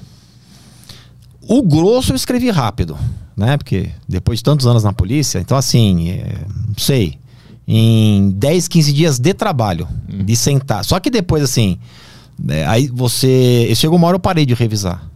Cada revisão eu achava erro de português. Então eu parei e falei, não aguento mais. É, mandou né? pra alguém. É, não, então assim, aí demora, assim, todo o trabalho demora mais de ano, né? Uhum. Eu tô escrevendo a continuação dele, já já comecei. Eu, eu para mim me dá, me dá bastante prazer escrever, né? É um romance policial, esse é um então. romance policial, Legal. né? Eu li um romance policial que foi o, o, o assassinato da mulher lá, da. Puta, não vou lembrar o nome, que são dois policiais de Los Angeles que tem que resolver o caso do assassinato da mulher lá, da. Não sei o que, negra. Puta, não vou lembrar. É, um fa- é famoso, puta livro. Ah, não vou lembrar Romance policial famoso pra cacete. Eu gosto de romance policial. Vou ler, vou ler isso aqui. Tu, tu me entregou e disse, ah, não sei se vai ler, eu vou ler sim, eu leio o Será livro que da- vai, Eu Caio? leio o livro da galera, pô. Ele lê. Eu, Eu eu leio fui, eu fui na casa dele esses dias. Manda um tá WhatsApp Cheio de depois. livro de convidado que os convidados trazem. É. E ele não leu nenhum. Não, eu leio, pô, faço anotação e tal. Aí eu, aí quando Ah, eu leio, eu vou anotar coisas e aí quando tu voltar aqui a gente fala sobre Não, essas eu histórias também. ficar- eu fica- realmente ficarei honrado com a Não, sua vou ler. leitura. Pode deixar que eu vou ler. Pessoal que estiver assistindo, pode ler. Quem gostar, manda a mensagem. Quem não gostar, não manda mensagem. Não vou te processar por injúria. Não, não vou, tô brincando, né? Tô brincando. Mas aí eles falam, não, não, se gostar, elogia. Se não gostar, não fala, pô. A gente Quero viver na mentira, quer né? viver na mentira. É muito melhor, muito melhor. Não é verdade? Delegado Rodrigo. É isso aí, esse é o livro do André.